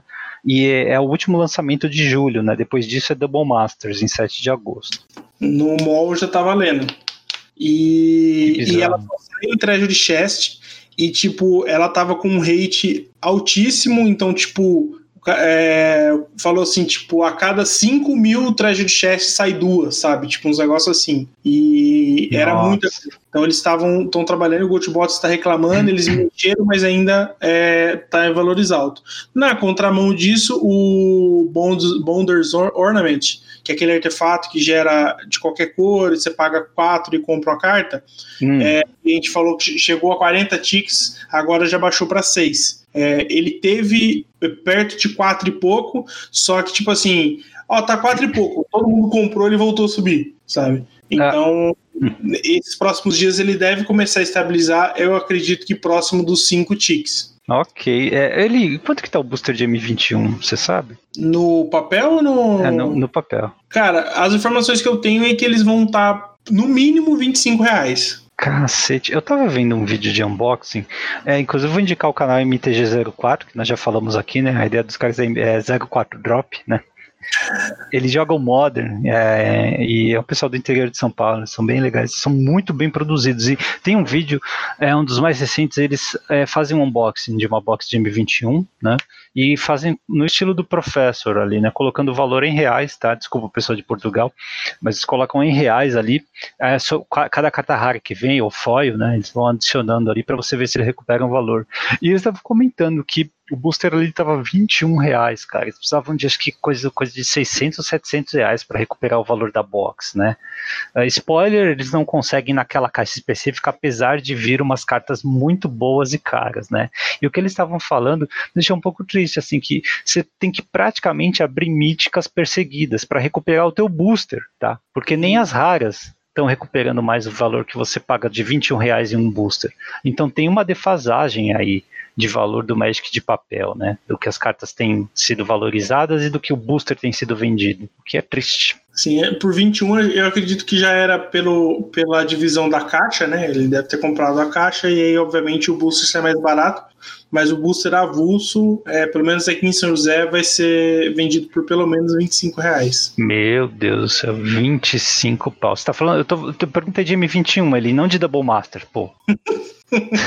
Double Master vai ser o, o triplo. Tá bom. Ah, aliás, sobre o MTG04, eles estão fazendo um campeonato de Modern valendo um tique hein, no mall. Uh, vou deixar o link aqui do Burn Mana para quem quiser participar. Tá? É gratuito para participar, inclusive. Então, se você joga Modern no mall e tá carente aí de torneio, pô, vai lá, os caras são legais. A gente boa pro caramba e são brazucas também, tá? É, e é, tem um lançamento aqui em julho ali. Essa sexta-feira vai sair o tal do Arena Starter Kit, aquele kit que tem cartas de papel e também alguns códigos do Arena, né, para fazer você achar que tudo que tem do papel, né, você também ganha código do Arena, né? Mero engano.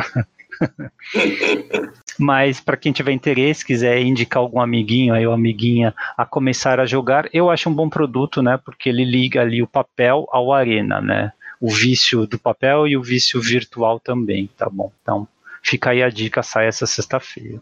E é isso, dessa vez não tem fase de combate ali, mas eu, já que estamos na compra, né, queria aproveitar para dizer o seguinte: o, talvez o deck mais barato da história do Legacy, né, conseguiu fazer 5-0 em uma liga. Olha o EV, cara.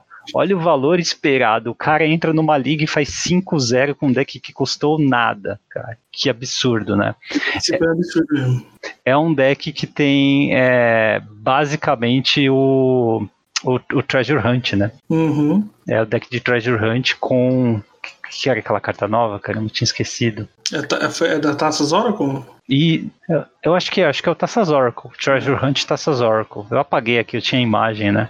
Mas é, é, é, é bizarro isso, né? Talvez seja o deck mais barato, assim, da, da história. É, disseram que parece que teve um, um evento, alguma coisa assim que, não sei se foi o Card Hoarder ou o Goldbots, alguém colocou assim, é, quem fizer, é, pegar o deck mais barato e fizer 5-0 vai ganhar uma assinatura mensal, sabe, numa parada assim. E aí tá. o cara foi lá e fez. Fez, conseguiu fazer 5-0 com Treasure Hunt e Taças Oracle no Legacy, né? Que absurdo. Uh, ele, assim, eu, como eu não encontrei o nome desse usuário em todos os challenges de junho, tá? Eu acho que não é uma pessoa conhecida da comunidade Legacy. O que me leva a acreditar que pode ser aquela cabala oculta que combina resultados, tá bom? Uh, não sei se você sabe disso, isso acontece no Vintage. Acho que tem algum outro formato. Não sei se tem outro formato que acontece, mas no Vintage já sei que foi no provável que acontece. acontece também do pessoal combinar de entrar numa mesma liga, ou combinar de entrar em certos horários, né, para poder grindar ali e conseguir os prêmios do, do Magic Online. De vez em quando é, aparecem uns decks Pauper só com carta do T2. Fazendo é, é, então, é, eu acho que isso é uma explicação plausível para um deck desse tá, ter feito 5-0, né? É uma pessoa que combina de entrar em certos horários que ninguém mais está, e faz o 5-0 garantido ali, tá? É, isso é explicável também porque está tendo dificuldade para disparar torneio Legacy porque, por falta de jogador mesmo, né? Uhum. É, eu, os challenges não têm conseguido sair, inclusive a Wizards uh, uh, mandou a reduzir o número mínimo de jogadores dos challenges Legacy especificamente para poder disparar, e agora eles disparam com 32 jogadores em vez de 64, né? Porque realmente o formato não está, mesmo no Magic Online, que é tudo mais barato, ele não está com tantos jogadores assim. Tá. É, o formato não está tão saudável assim, ou pelo menos não está tão agradável para as pessoas jogarem. E, e querendo ou não, tem muito mais disponibilidade de torneios online e tal. Então, por exemplo, você tem dois Legacy, dois, dois challenge no final de semana, né, de cada formato. Então, isso dá uma diluída, né? Então, a ideia era aumentar a base de jogadores, mas a base de jogadores, por exemplo, tipo, a galera que não jogava Magic digital é, começou a jogar Arena, provavelmente, ou talvez está procurando formatos mais baratos, né?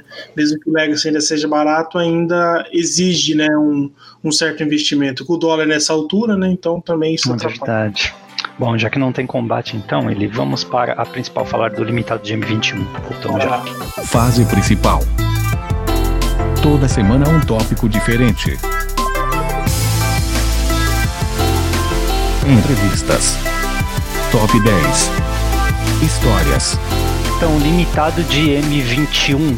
Cara, M21 é um dos sets mais simples que eu vi, um dos formatos limitados mais simples que eu já draftei ali, porque é uma coleção que não tem mecânica, né? Triturar existe em toda a coleção. Então só virou uma keyword agora, mas a coleção em si não tem mecânica. Então você não tem que ficar tentando adivinhar se mutação tem valor, esse tipo de coisa não muda a conta que você faz de removal, se vai ser um para um ou não, né? Não muda a perspectiva de criaturas com evasão, saca? É muito simples analisar o formato é, e as cartas que estão nele, porque não tem nada muito complicado, o que é um contraste gigantesco com Icória, né? Sim, totalmente. É, M21 é muito mais voltado para sinergias que elas não vão ficar presas, talvez, em, um, em uma cor específica, né? Você consegue ir, ir mudando um pouco. Muito totalmente diferente de Core, né? Que você estava meio que preso naquela shell de três cores, de, de, de, acordo com a habilidade que você tinha pego mais criaturas ali e ia tentando montar com aquela base, né? É, e por isso é um set ótimo para aprender. Né? Sim, é, sim. Se você ainda não tem o Arena é, ou não gosta de limitado, experimente M21 e aplica alguns conceitos aí, porque realmente o set ele tá super simples e qualquer. Se você sabe o mínimo de limitado, você drafta, monta um deck e consegue aí algumas vitórias, tá? E é exatamente por causa disso que uh, eu tô sentindo que os decks estão muito parecidos, né? Uhum. Eu draftei algumas vezes já e vi que é, tá muito difícil você, no, no início do formato, é, disparar, sabe, com aqueles decks medianos, porque tá todo mundo draftando deck relativamente bom. E o Arena normalmente é fácil de navegar, porque não é tão competitivo assim, né? Naquele que você pode, naquela, no, no Premier Draft, você pode perder três partidas. Mas como tá tudo muito equilibrado, o set é simples de draftar, as pessoas sacam logo, né? Não tem, tipo, não teve um delay, por exemplo, para descobrir como em Core que o draft RW Cycle é o melhor, né? Então você, é. nas primeiras semanas você só draftava isso e era sucesso. Sim, você conseguia forçar o arquétipo e ainda fazer um deck muito bom com outras, talvez, duas pessoas na mesma mesa fazendo o mesmo deck, né? É, exato. É, mas mesmo assim, você consegue se, é, se virar bem, cara. E é, para descobrir os arquétipos aqui, é bom ir lá no, no spoiler, né? E olhar o ciclo de incomuns. Quase como sempre, eles têm lançado um ciclo de incomuns de duas cores para meio que dizer dentro daquela coleção o que, que aquela dupla de cor faz. Mas claro, nem todas são uh, suportadas da mesma forma, né? Ou geram decks igualmente equilibrados, assim. Então acho bom a gente destacar, com base na nossa experiência ali, o que foi que nós achamos aí que é viável, tá? É, primeiro, assim, conversando sobre aspectos gerais do formato, né? Decks de duas cores são a regra, tá? Eu vejo muita gente jogando com três cores. Eu acho que dá para fazer splash porque tem o ciclo aí com todos os terrenos, os 10 terrenos que entram em jogo virados, né, os dual lands. Isso é muito bom, né?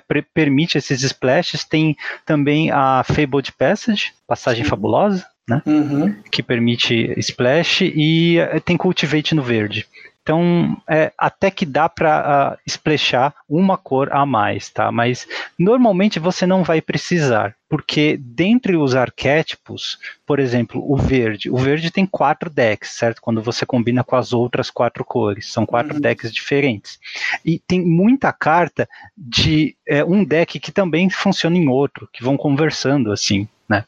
Então, é, isso serve para todas as cores, então você costuma ter muita carta jogável, você não precisa splashar para encontrar um remove ou uma bomba, né? você costuma ter nas duas cores que você escolher.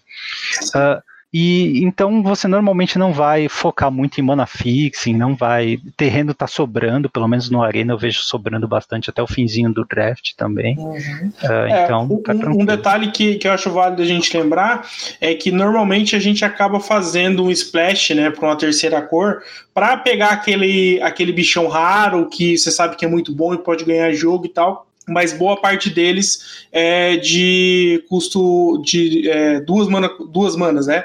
Então, sei lá, é duas brancas ou duas verdes ou duas pretas. E, e isso é um problema para o Splash, né? Por mais que seja possível, dificulta um pouco mais. Então é outra coisa para você ficar atento, não tentar forçar um, um, um, sacrifício da sua base de mana para conseguir colocar esse bicho aí. Ah, não é, um, não é o formato, já entrando em bombas, ele não é um formato orientado à bomba, tá? Não, não tem tantas bombas assim. E o removal está muito bom, está uh, abundante. Então não é um formato que, por exemplo, eu estou em UB, tá? E eu abro um Slayer Angel no terceiro booster, primeiro pick. Eu não vou picar o Slayer Angel e vou mudar toda a minha forma de draftar, toda a minha base de mana agora, focar em dual land para poder jogar ele. Não, não precisa. Se você tiver com um deck razoável, você consegue ir até o fim, né? É, isso é uma lição importante também para você não se assustar com essas cartas super uh, bombásticas, porque nem tem tantas assim no set. O que é curioso, né? Porque é a coisa mais fácil que tem é ver Corset com bomba ganha o jogo. Sim. É, isso é uma realidade que eu, que eu enfrentei tanto no Early Access quanto nesses primeiros dias de, de arena. Foi que eventualmente as bombas você consegue resolver. E as partidas que você às vezes perde é porque dentro daquela sinergia daquelas, daquelas cores, é, o deck combinou bem e você acaba sendo batido por isso aí. É, até a maior bomba do formato, que é o Ugin, tem como lidar com ele é, com pelo menos a raridade em comum em todas as cores. Acho que é só o verde que não consegue. Mas essas outras cores têm como lidar com ele, dando dano direto, destruindo diretamente, ou usando Faith's Feathers ali. Sim. Então tá suave nesse sentido. Quanto à velocidade, uh, tá muito parecido com, forma, com, os formatos que nós vemos nos últimos anos, que é o seguinte: é um formato de velocidade média, é um formato focado em mid-range, mas tem um deck, praticamente um deck agro, que é o Boros. É sempre o Boros, né? É. Não muda muito. É, e o curioso é que, assim, é, é, o único mesmo, é o único deck com o qual você consegue jogar com 15 lands, tá? É um deck que põe pressão de uma forma absurda, uh, porque ele precisa, tem muita carta com resistência 3 no formato, tem várias criaturas 3 manas, 2, 3 e algumas 2 manas, 1, 3 também, que bloqueiam muito bem.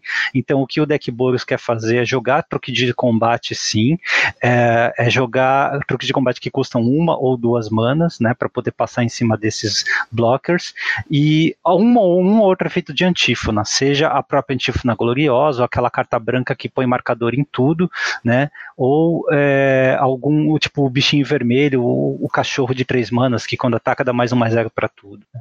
Esse tipo de coisa aí ajuda a passar pelos blockers e trocando um por um com alcance você chegar lá, tá? Uh, mas fora isso, é um formato meio que mid-range ali. Não tem tanto late game porque não tem tanto payoff para late game, né? Uhum. É, você não tem bombas de 8 ou 9 manas, assim. Melhor coisa que você pode fazer é um Ugin, mas antes disso tem, tipo, aquele incomum azul que dá menos 1, menos 0 para suas para as criaturas do adversário e tal. Então, não são coisas tão bombásticas assim, né? São coisas que têm resposta. Então, o que você quer é administrar recurso, administrar seus immovals e ganhar ou na base da, de um truque de combate ali, ou acho que na base da, da evasão, né? É, todas as cores têm algum tipo de evasão, até ameaçar ou atropelar são uma forma de evasão né? E quando você não tem a evasão mais clássica, que é no ar, no W, né? Ou com cartas brancas ou com cartas azuis, é, você vai precisar administrar removal para tirar as bombas do meio do caminho e aí sim atropelar teu oponente. Tem outras formas de terminar o jogo, né, Eli? Que não envolvem criatura também, tipo o BW, o, o deck preto e branco, ele vai focar em né, no final do jogo em umas gimmicks ali de tentar ganhar vida e trigar a dourada deles, né? Tipo, tem um combinho chato de duas incomuns, aquele incomum preta, duas manas, dois, dois, que vira. Você paga três de vida e joga uma moeda e pode ganhar seis. Uhum. Com a outra incomum que é a dourada branca e preta. Que aí toda vez que você ganha três ou mais de vida, o oponente perde três. Então você pode ficar nessa brincadeira aí o jogo inteiro e vencer o jogo sem atacar nenhuma vez. Sim, né, se você é der sorte. forte. Ou aquele. Tem o zumbi que. Que ele volta do. do você, você, você pode sacrificar ele, e se você ganhou três ou mais de vida, ele volta pro campo de batalha. Então ele triga esses negócios de, de morrer. E Tem. também, como ele tem o poder 3, ele consegue ser bem agressivo e- e você perde ele numa boa, sabe?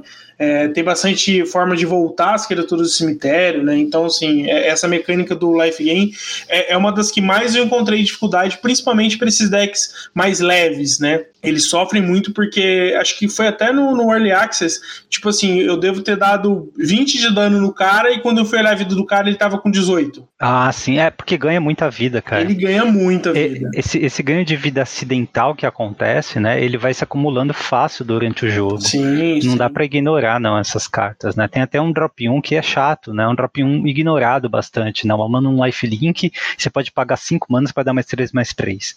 Isso no começo do jogo né? é, é risível, né? Mas no final do jogo, quando o oponente tá com aquelas cartas que trigam, quando você ganha 3 ou mais de vida, uma 4-4 lifelink é assustadora. Sim, hoje no draft, é, a gente teve até uma, uma situação dessa que o cara bateu com, com, com esse bicho, 4-4. Eu tinha dois cachorros 3-3 com vigilância, tava bom para eu tomar o dano e, e voltar causando mais dano, mas o fato dele poder tá, tá ganhando 4 de vida todo turno me, me fez perder um cachorro desse, perder agressividade, talvez adiar uns dois turnos a, a- a- o meu alfa, né? Pra, pra poder não deixar ele, ele ficar trigando vida e, sabe, recuperando o jogo, porque. E depois eu acabei ganhando.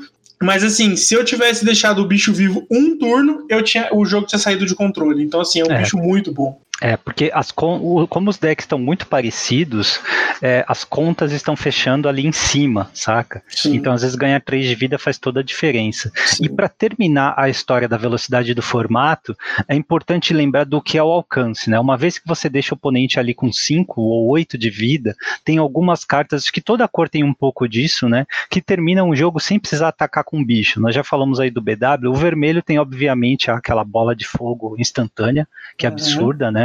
É, se você. É, o limitado é muito de administrar recurso, né, ele? Então, se você tem Uhum. aquela porcaria no teu deck, tem que pensar muito bem contra qual arquétipo você está jogando para saber se você vai precisar utilizar aquilo como um removal ou como um finisher. Porque tem arquétipos que não vão deixar você vencer o jogo na base da criatura, tá? Então é muito importante prestar atenção nisso. É, outros decks têm como vencer de forma espontânea. O verde, por exemplo, tem algumas interações espontâneas também. Por exemplo, é, o, a- não tem uma Hydra, uma mana mais X, entra com X marcadores? Sim, sim. Então, tem um bichinho verde, um gatinho, que dá atropelar para todo mundo que tem ah, marcador, né? Uhum. Então, essas duas, do nada, você pode vencer o jogo. Você pode ter uma Hydra 6-6, ter o oponente com ameaçando, sei lá, double ou triple block, você pode baixar o gatinho e pode ter aquela carta verde incomum também, que dá um marcador mais um mais um e depois duplica o número de marcadores mais um mais um em um bicho. Né? Então, em um único ataque bombástico, sem ter oponente perceber, né, é, você pode vencer o jogo, tá? Com uma única carta. Então esse é o tipo de alcance que você tem que ficar atento. Toda vez que tiver um ataque suspeito, né, tem que pensar se o oponente tem um truque de combate ou uma bola de fogo que vem depois, alguma coisa. Porque as mágicas instantâneas, né, esses truques de combate, eles estão muito importantes nesse formato específico, já que a gente não tem aquelas mecânicas, né? É a única coisa meio que é- pode ser uma surpresa, um tanto imprevisível que pode acontecer. Sim, se o cara tá de vermelho, tem duas manas abertas, se te bateu com aquele bicho ridículo, você pode ter certeza que ele tem o mais 3 mais 0 de iniciativa. Isso, e é jogável, né? E é M21 jogável. é um formato que isso aí é jogável. é. Exatamente, e muito forte, inclusive. Sim, é legal porque esse tipo de coisa muda a nossa percepção de qualidade de carta. Às vezes a gente acha umas cartas injogáveis que são mesmo em certos formatos, mas em outros, como M21, que o power level, acho- eu diria que está mais baixo por conta da ausência né, de mecânicas apelonas, é, essas cartas sobem, né? Truques de combate sobem. Então, assim, a, o ideal é fazer arroz e feijão, né? Ele não uhum. focar tanto em bomba, priorizar removal e administrar os removals muito bem, né? E lembre-se, o único deck realmente rápido do formato é o, o deck uh, Boros, né? E esse aí eu consegui vencer dois drafts ali com o deck Boros com 15 terrenos, tá? Era assim, curva 1, 2 e 3 só, sabe? Tinha acho que uma carta na curva 4. E aí a curva 2 completamente lotada, só cachorros, né? Assim, soltei o canil e consegui sete vitórias em dois com a mesma estratégia. Um dos decks tinha a Antífona Gloriosa de Rara e o outro tinha essa carta branca de duas manas que foi marcador mais um mais um em todas as suas. Também. Nossa, esse, essa, essa em comum é muito forte, cara. É muito forte. Para esses decks agressivos, ela é muito forte. Mas assim, como é um deck só, eu acho que você não precisa estar tá tão preparado assim para enfrentar decks. Eu consigo uh, eu, eu, vejo muita gente navegando esse formato sem fazer drop 2, saca? Sim, você pode fazer sim. primeiro a sua mágica, pode ser o drop 3, você pode equipar a mão com dois terrenos no draw, sabe? Normalmente você não vai ter problemas, né? Mas idealmente você quer fazer alguma coisa que impacte a mesa assim. Mas qualquer bicho, tipo, duas manas 2-1 sem habilidade não vai jogar, duas manas 2-2 sem habilidade não vai jogar, ele tem que ter alguma coisa. Eu não acho que as sinergias estão fortes, tá? Ele. É, cada, cada combinação de cor, de duas cores, está tentando fazer alguma coisa e tem os payoffs para essa coisa. Mas tá muito arroz e feijão esse formato. Não é necessário você se dedicar intensamente ao é, a, a, a, esse, é, a essa sinergia, tá? É Não. É muito melhor você ter curva, ter removal e tentar tirar a sinergia de uma, uma outra carta, mas não se dedicar completamente. Um exemplo que eu dou é, se você está, por exemplo, no deck BW de ganhar vida, e você tem a opção de pegar ou aquele encantamento, que toda vez que você ganha 3 de vida, você coloca uma ficha de grifo, ou um removal, pega o removal tá bom? É claro que a opção muda de acordo com quantos imóveis você já tem, que parte do draft você tá. Mas em geral, é melhor você tentar fazer o arroz e feijão, tentar ter tudo que um deck bom de limitado tem que ter e deixar a sinergia para algo mais, digamos, acidental, menos uhum. priorizado, tá? Porque senão o outro deck que não tem sinergia, que só tem bicho, curva e removal,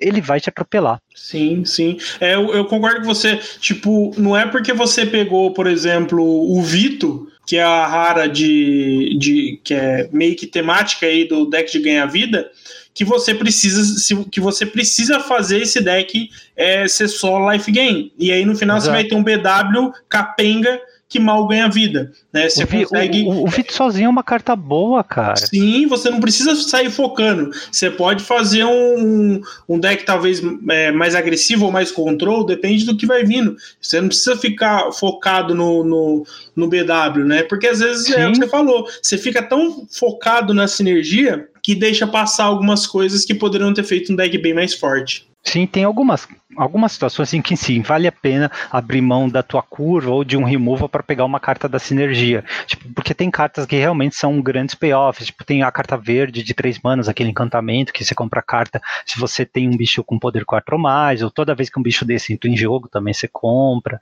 Né? Uhum. Uma outra carta dessa que te dá ou te dá uma carta imediatamente, ou tem um grande teto, né? Tem um piso bem, não tem um piso tão baixo e tem um teto bem alto, essas aí valem. Mas no geral, acho que o arroz e feijão né, é, é, o que, é o que salva. E entre os melhores arquétipos aqui, acho pelo menos os que eu tive sucesso ali, é esse BW muito agro, tá? Mas tem que estar tá aberto e tem que ter um efeito de antífona, tá? Com 15 terrenos dá para jogar. É o UB Reanimator, mas o B Reanimator não é bem Reanimator, tá? É, é o B, tá? Se você tiver por um acaso, tipo, três, quatro grandes coisas para reanimar e as cartas para reanimar, tudo bem, mas é, é, o B, tá? Você vai ter evasão, você vai ter ótimos removals, tá? É o B. É RG, o cara, o RG tá muito forte, o vermelho eu achei muito forte nesse formato, né? Mais forte uhum. que o verde o RG é muito bom, né? RG é o feroz, né? Que liga para cartas com, com poder 4 ou mais.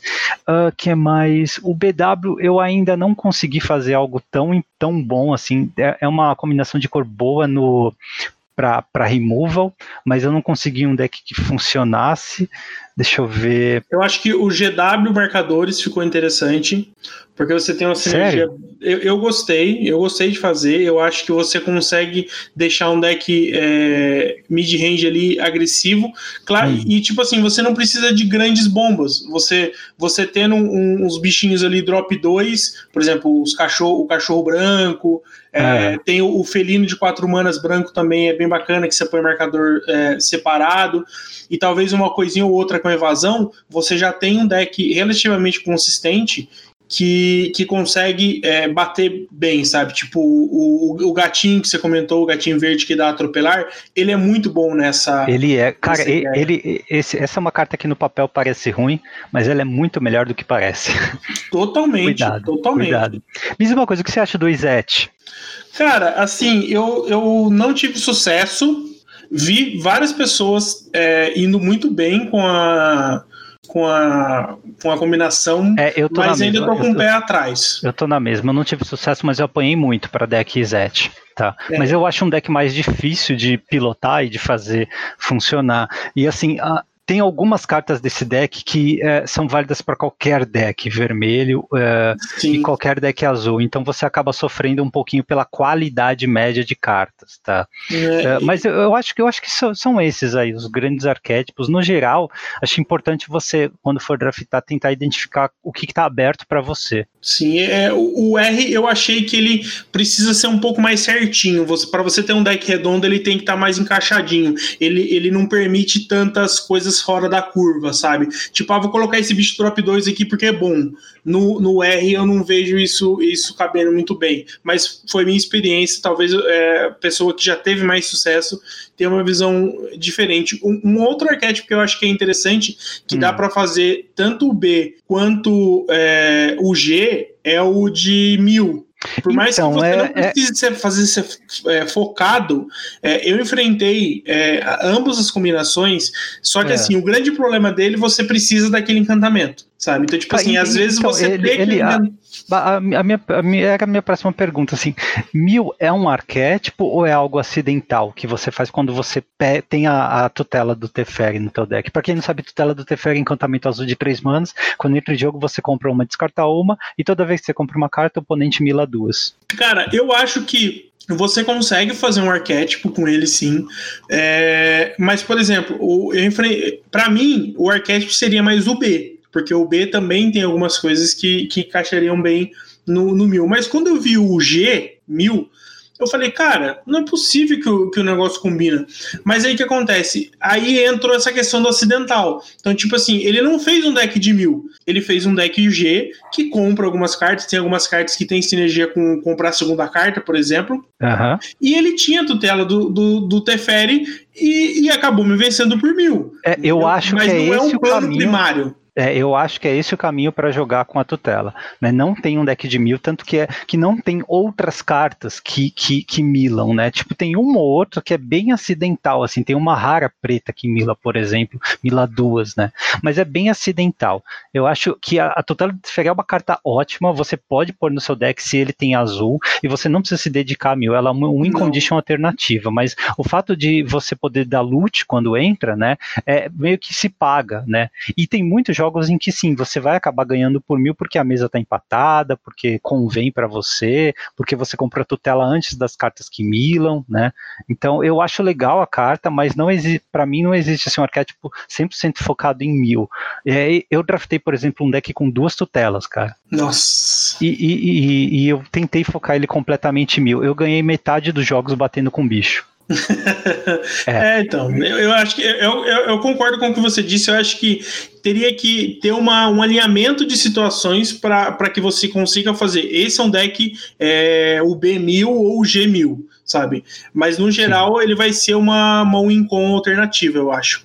Muito bem. É, então, esses são os arquétipos, tá? Agora, se você olhar as, é, o que tem de melhor em cada cor, é, eu acho que dá para ter uma ideia assim do que, que, você pode fazer e de como ler sinal também. Então, a gente vai falar que uma, a melhor criatura comum, ou pelo menos assim, o destaque é né, a criatura comum de cada cor e o removal comum de cada cor. Vamos na ordem é, de verde até o branco, ele na ordem uhum. inversa aqui, começando pela, pelo removal verde. É claro, o melhor removal verde ele normalmente é uma luta, né? Mas dessa vez não é uma luta, é o que chamam de mordida. Já ouviu essa? Mordida não. Mas é, mordida é, é aquela luta de uma via, né? É a sua criatura causa dano igual ao poder dela numa outra criatura, mas o contrário não acontece. Uh, então é uma mordida de quatro manas que antes põe um marcador mais um mais um no teu bicho, tá? É como um Hunt the Weak, só que é uma mordida. É ótimo, tá? Porque também conversa com arquétipos que ligam para marcador. Normalmente é o GW que vai trabalhar com marcadores. Mas enfim, né? É, é, é o que o verde faz e nesse formato tá ótimo, tá? Então é o removal verde. O, de, de bicho, o melhor bicho verde, eu acho que é o Visionário de Lanoir, né? é o 3 mana 2-2 que gera verde quando ele já compra uma carta. Porque ele acaba sendo útil em todos os quatro decks que você vai fazer com verde, tá? No, o deck em que eu acho que ele é menos útil talvez seja o deck de marcadores, o GW, mas em todos os outros ele é tem bastante utilidade. De qualquer forma, ele vai te comprar uma carta. Então, até no deck é, de, de Mórbido, que é o deck preto e verde, ele já é alguma coisa para você sacrificar que não vai te custar uma carta. No deck é, RG, ele vai te rampar teus bichos grandes que vão trigar feroz. Né? Então, assim, é a melhor carta que você pode ver. Eu não diria que o Visionário é um, um, um sinal de que verde está aberto, tá?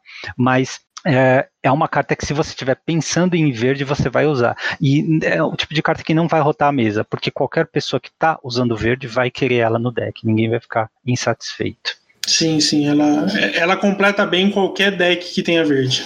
É. E no vermelho, ele, o, o melhor removal vermelho é choque? Ah, eu, eu, não, eu não acho. eu não, não, gosto muito. Eu, inclusive, vi bem pouco choque. Eu acho que o fogo dracônico escaldante é bem mais eficiente, né? Duas manas, três de dano e exila. É, o exila, por mais que eventualmente é, possa ser bom, acho que não é o que te faz escolher ele. É, tem muito bicho de, de resistência 3, tem muito, muito bicho mesmo. Sim, então, sim. Eu acho e, bem forte, bem cara, forte. O, o, o choque tá rodando a mesa no draft. Tá, tá rodando. Mas é por causa disso, tem muito bicho com resistência a 3. Tem uma única, um único deck que pode querer o choque em vez do fogo dracônico, que é o deck Zet, na minha Sim. opinião. Porque o Zet ele quer trigar muita proeza, né? E ele quer poder dar dano mesmo quando não tem alvo, quando o alvo não é válido. Tipo, se você só tem criatura com resistência 4, o fogo dracônico não ajuda em nada, mas o choque dá dano no adversário também, ou no plano é, alta, né? O choque aqui, ele é mais burn do que remoção nessa coleção. Uh, sim, sim, ele é mais para trigar ali um prowess, alguma sim, coisa. É mais para dar no oponente do que necessariamente para matar a criatura. E esse fogo dracônico ele é com certeza um sinal, né? Ele não deve uh, andar mais do que ali uns 4 ou 5 picks, porque qualquer jogador de vermelho vai querer. E de hum. criatura, ele? Cara, eu gostei muito do Diabo Mutilador. Ele é bem versátil, né? Duas manas, dois, um, atropelar, pagar uma, sacrifica a criatura e põe um marcador mais um, mais um nele. Não é muito comum ter isso no vermelho, né?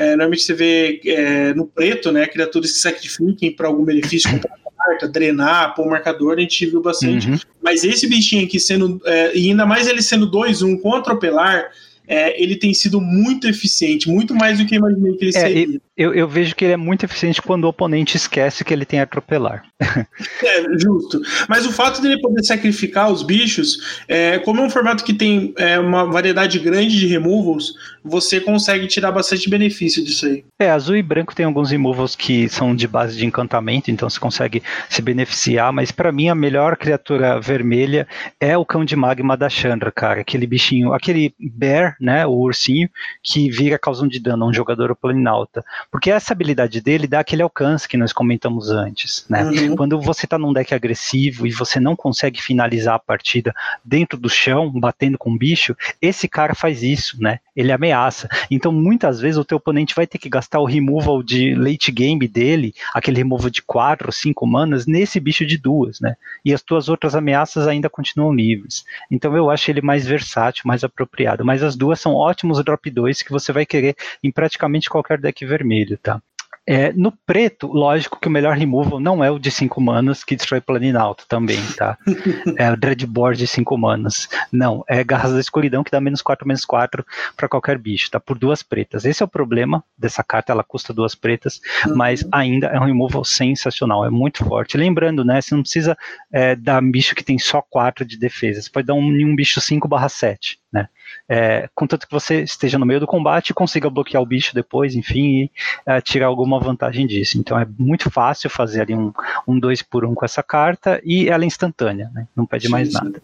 Bem forte ela. E a criatura preta, ele? É, eu, mar... eu coloquei aqui o, o zumbi encarcerado, que é aquele Não, bicho. Mas, mas tem alguma que você prefere destacar? Pode falar se tiver alguma que você prefere destacar no lugar dele. É, eu tinha marcado o, o zumbi, mas é, uma que eu, que eu acho que é, tem tido mais, mais resultados, não sei se é pela, só pela cor e tal, mas eu acho que o Diabrete Fétido é uma carta que eu tenho gostado. É o Duas Manas, um, dois voar que tem toque mortífero. É uma, uma criaturinha que eu acho que tem ajudado bastante o, os decks com preto. Cara, eu tenho um problema com essa carta porque o removal já tá, já tá muito bom. Sim, eu, sim. Eu, eu, sei que muitas vezes o teu adversário vai ficar meio perdido, assim. Ele vai querer gastar um removal uh, nesse bicho antes de poder dropar a ameaça dele, ou antes de poder atacar. Ele meio que tranca a rua. Mas mesmo assim, eu não gosto muito do Diabrete, porque ele, é, ele não é um removal muito eficiente, porque ele pode ser removido antes de remover alguma coisa, e ele não é uma criatura tão eficiente também, né? Porque ele é só um 2 voa, ele não ameaça tanto assim.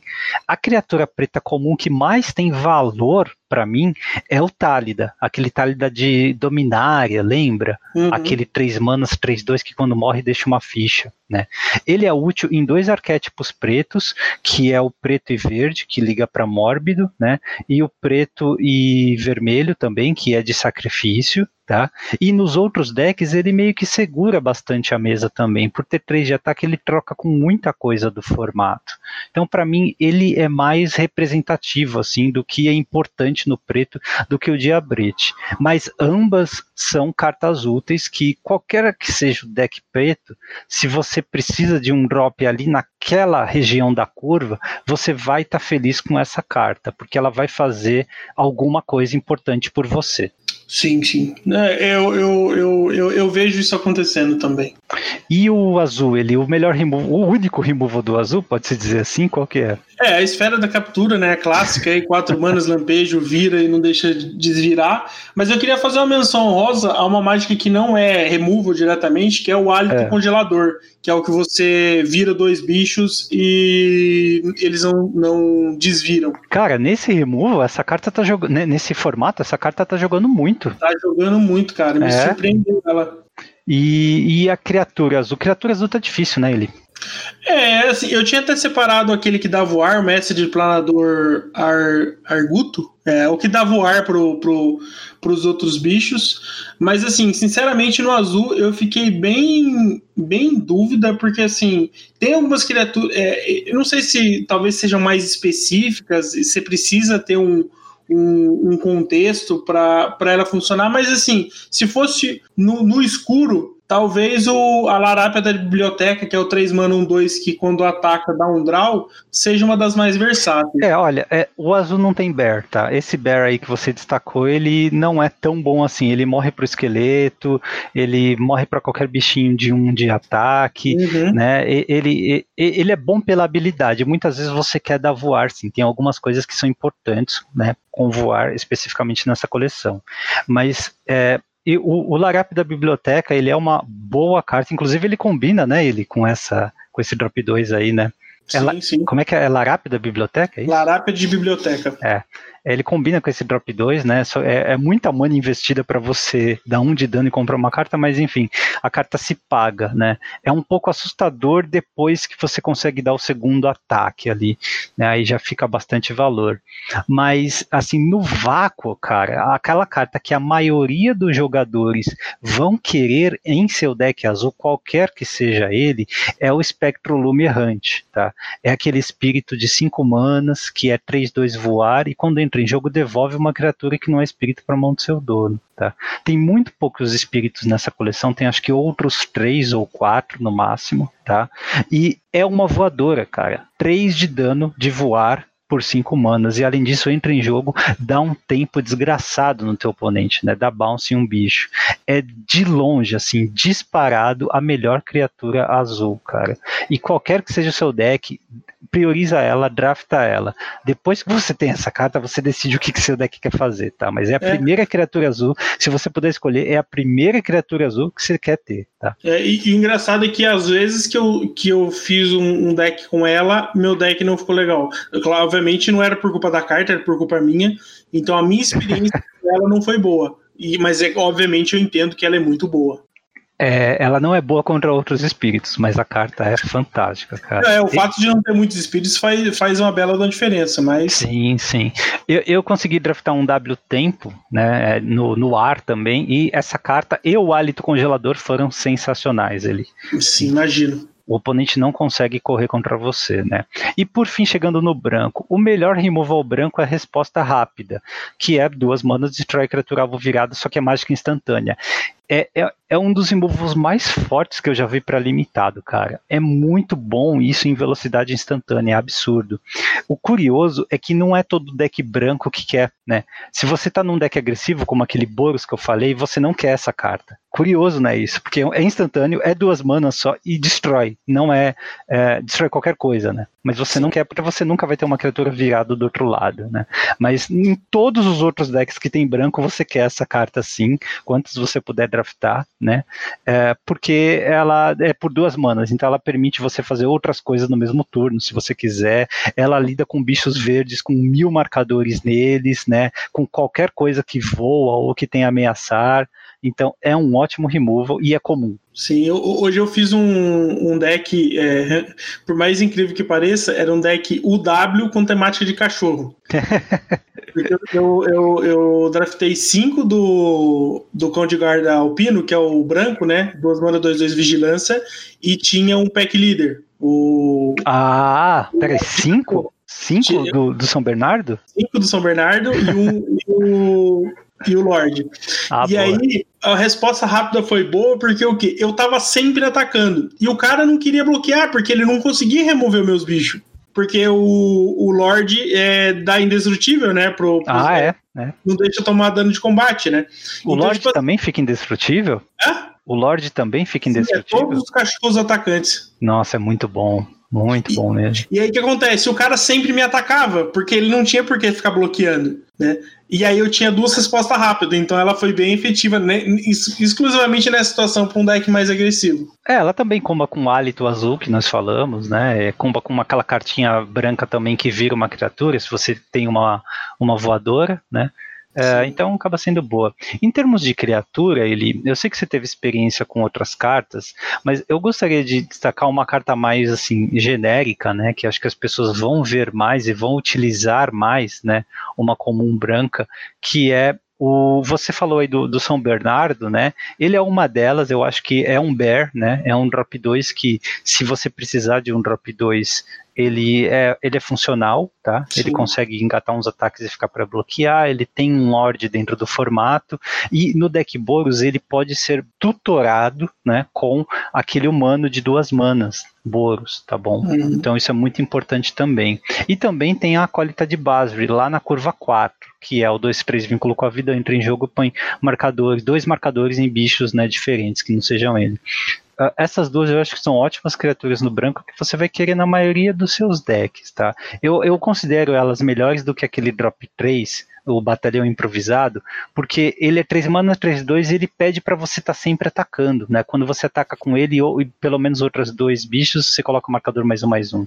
Então não é todo deck que você vai conseguir construir essa dinâmica. Né? Ele é menos versátil do que os outros, mas no geral as criaturas brancas sim estão, são, estão decentes. É, se você pudesse escolher a melhor cor, qual você mais gostou? Cara, eu tenho draftado muito vermelho. Muito vermelho mesmo. Eu acho que é porque o fogo dracônico ele me chama muita atenção. Ele tem sido super eficiente, tá? Então, eu, eu gostei muito do branco. Eu gostei muito do branco. É, branco tá, tá decente. Assim, eu, eu, pelo menos por enquanto, não identifiquei nenhuma cor terrivelmente ruim. Sim. A que eu menos gostei foi a azul, não quer dizer que ela é ruim, é diferente de, né, de não gostar, porque tipo, eu fiz GW, eu fiz RG, eu fiz é, UW e fiz. É, acho que foi essas três cores que eu fiz. É, eu tive sucesso com todas as cores, mas não com todos os arquétipos. Acho que azul foi a cor que eu mais tive sucesso, mas acho que vermelho foi a que eu mais draftei. Mas uhum. é, proporcionalmente vermelho acho que foi a que eu menos tive sucesso também. Teve muito deck que não foi pra frente. Eu acho que de, de Core 7 é um dos. Você gostou em relação a. Sem comparar com as outras, as outras é, coleções, eu acho que comparando talvez com o M19 M20 que tava aí, eu acho que teve, teve uma evolução bacana em 21. Acho que a ausência de mecânica, é, principalmente depois de Cora, veio para é, dar aquela aliviada. Assim. É, e veio para introduzir muita gente para o jogo também. Isso é importante. Quem não tem costume de draftar, né, tem que utilizar esse set para isso, para exercitar essas habilidades básicas, né, esses conceitos básicos aí, que são muito diferentes de, de formato construído, tá? Então, é, eu, eu gostei nesse sentido, né? E de vez em quando é bom também você zerar, como se fosse zerar o QI, sabe? Você, você zera tudo que você sabe de limitado e volta para o básico. E aí na próxima coleção você constrói com essa base consolidada de básico que você teve, né? Você constrói o que você precisa para se adaptar para as mecânicas novas, enfim, para aquilo que vem em Zendikar, no caso. Justo.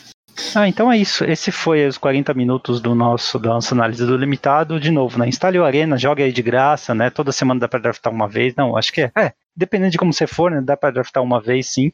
E... É, se não for igual eu, você consegue ir e acompanhe o Eli nas lives dele lá na Twitch, porque tá rolando limitado também, tá bom? Fase final, para você que já está de saco cheio. Frase da semana é do Joel. Ainda bem que Jumpstart não vai ter versão em português. Uma coleção chamada Chupeta de Carro ia ser meio estranha, né?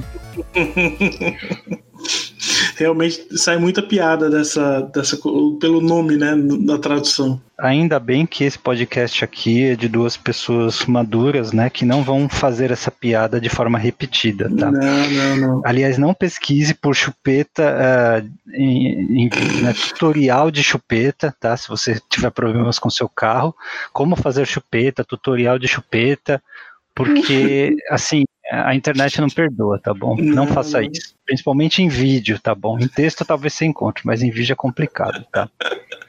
Aliás, ele é, tema do episódio da semana que vem é chupeta, tá bom?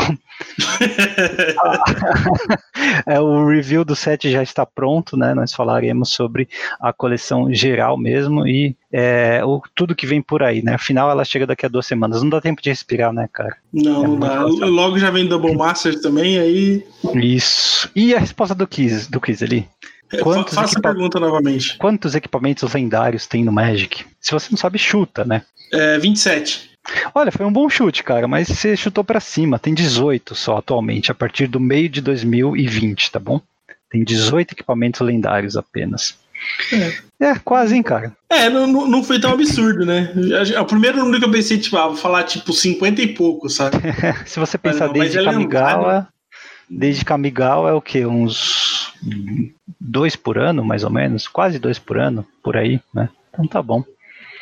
É, e é isso, né? Quem quiser falar com a gente, e-mail é hackdoscast.gmail.com, Twitter é arroba hackdoscast. Tem o, o sorteio para nós fazer. Nossa, bem lembrado, bem Quase lembrado. É, mas esse sorteio é o do é quem está inscrito, né? No, é, não. E agora a gente, a gente já sorteou três kits para os apoiadores e um kit desse que é para os é... seguidores da Twitch, do Hack dos Cast, né?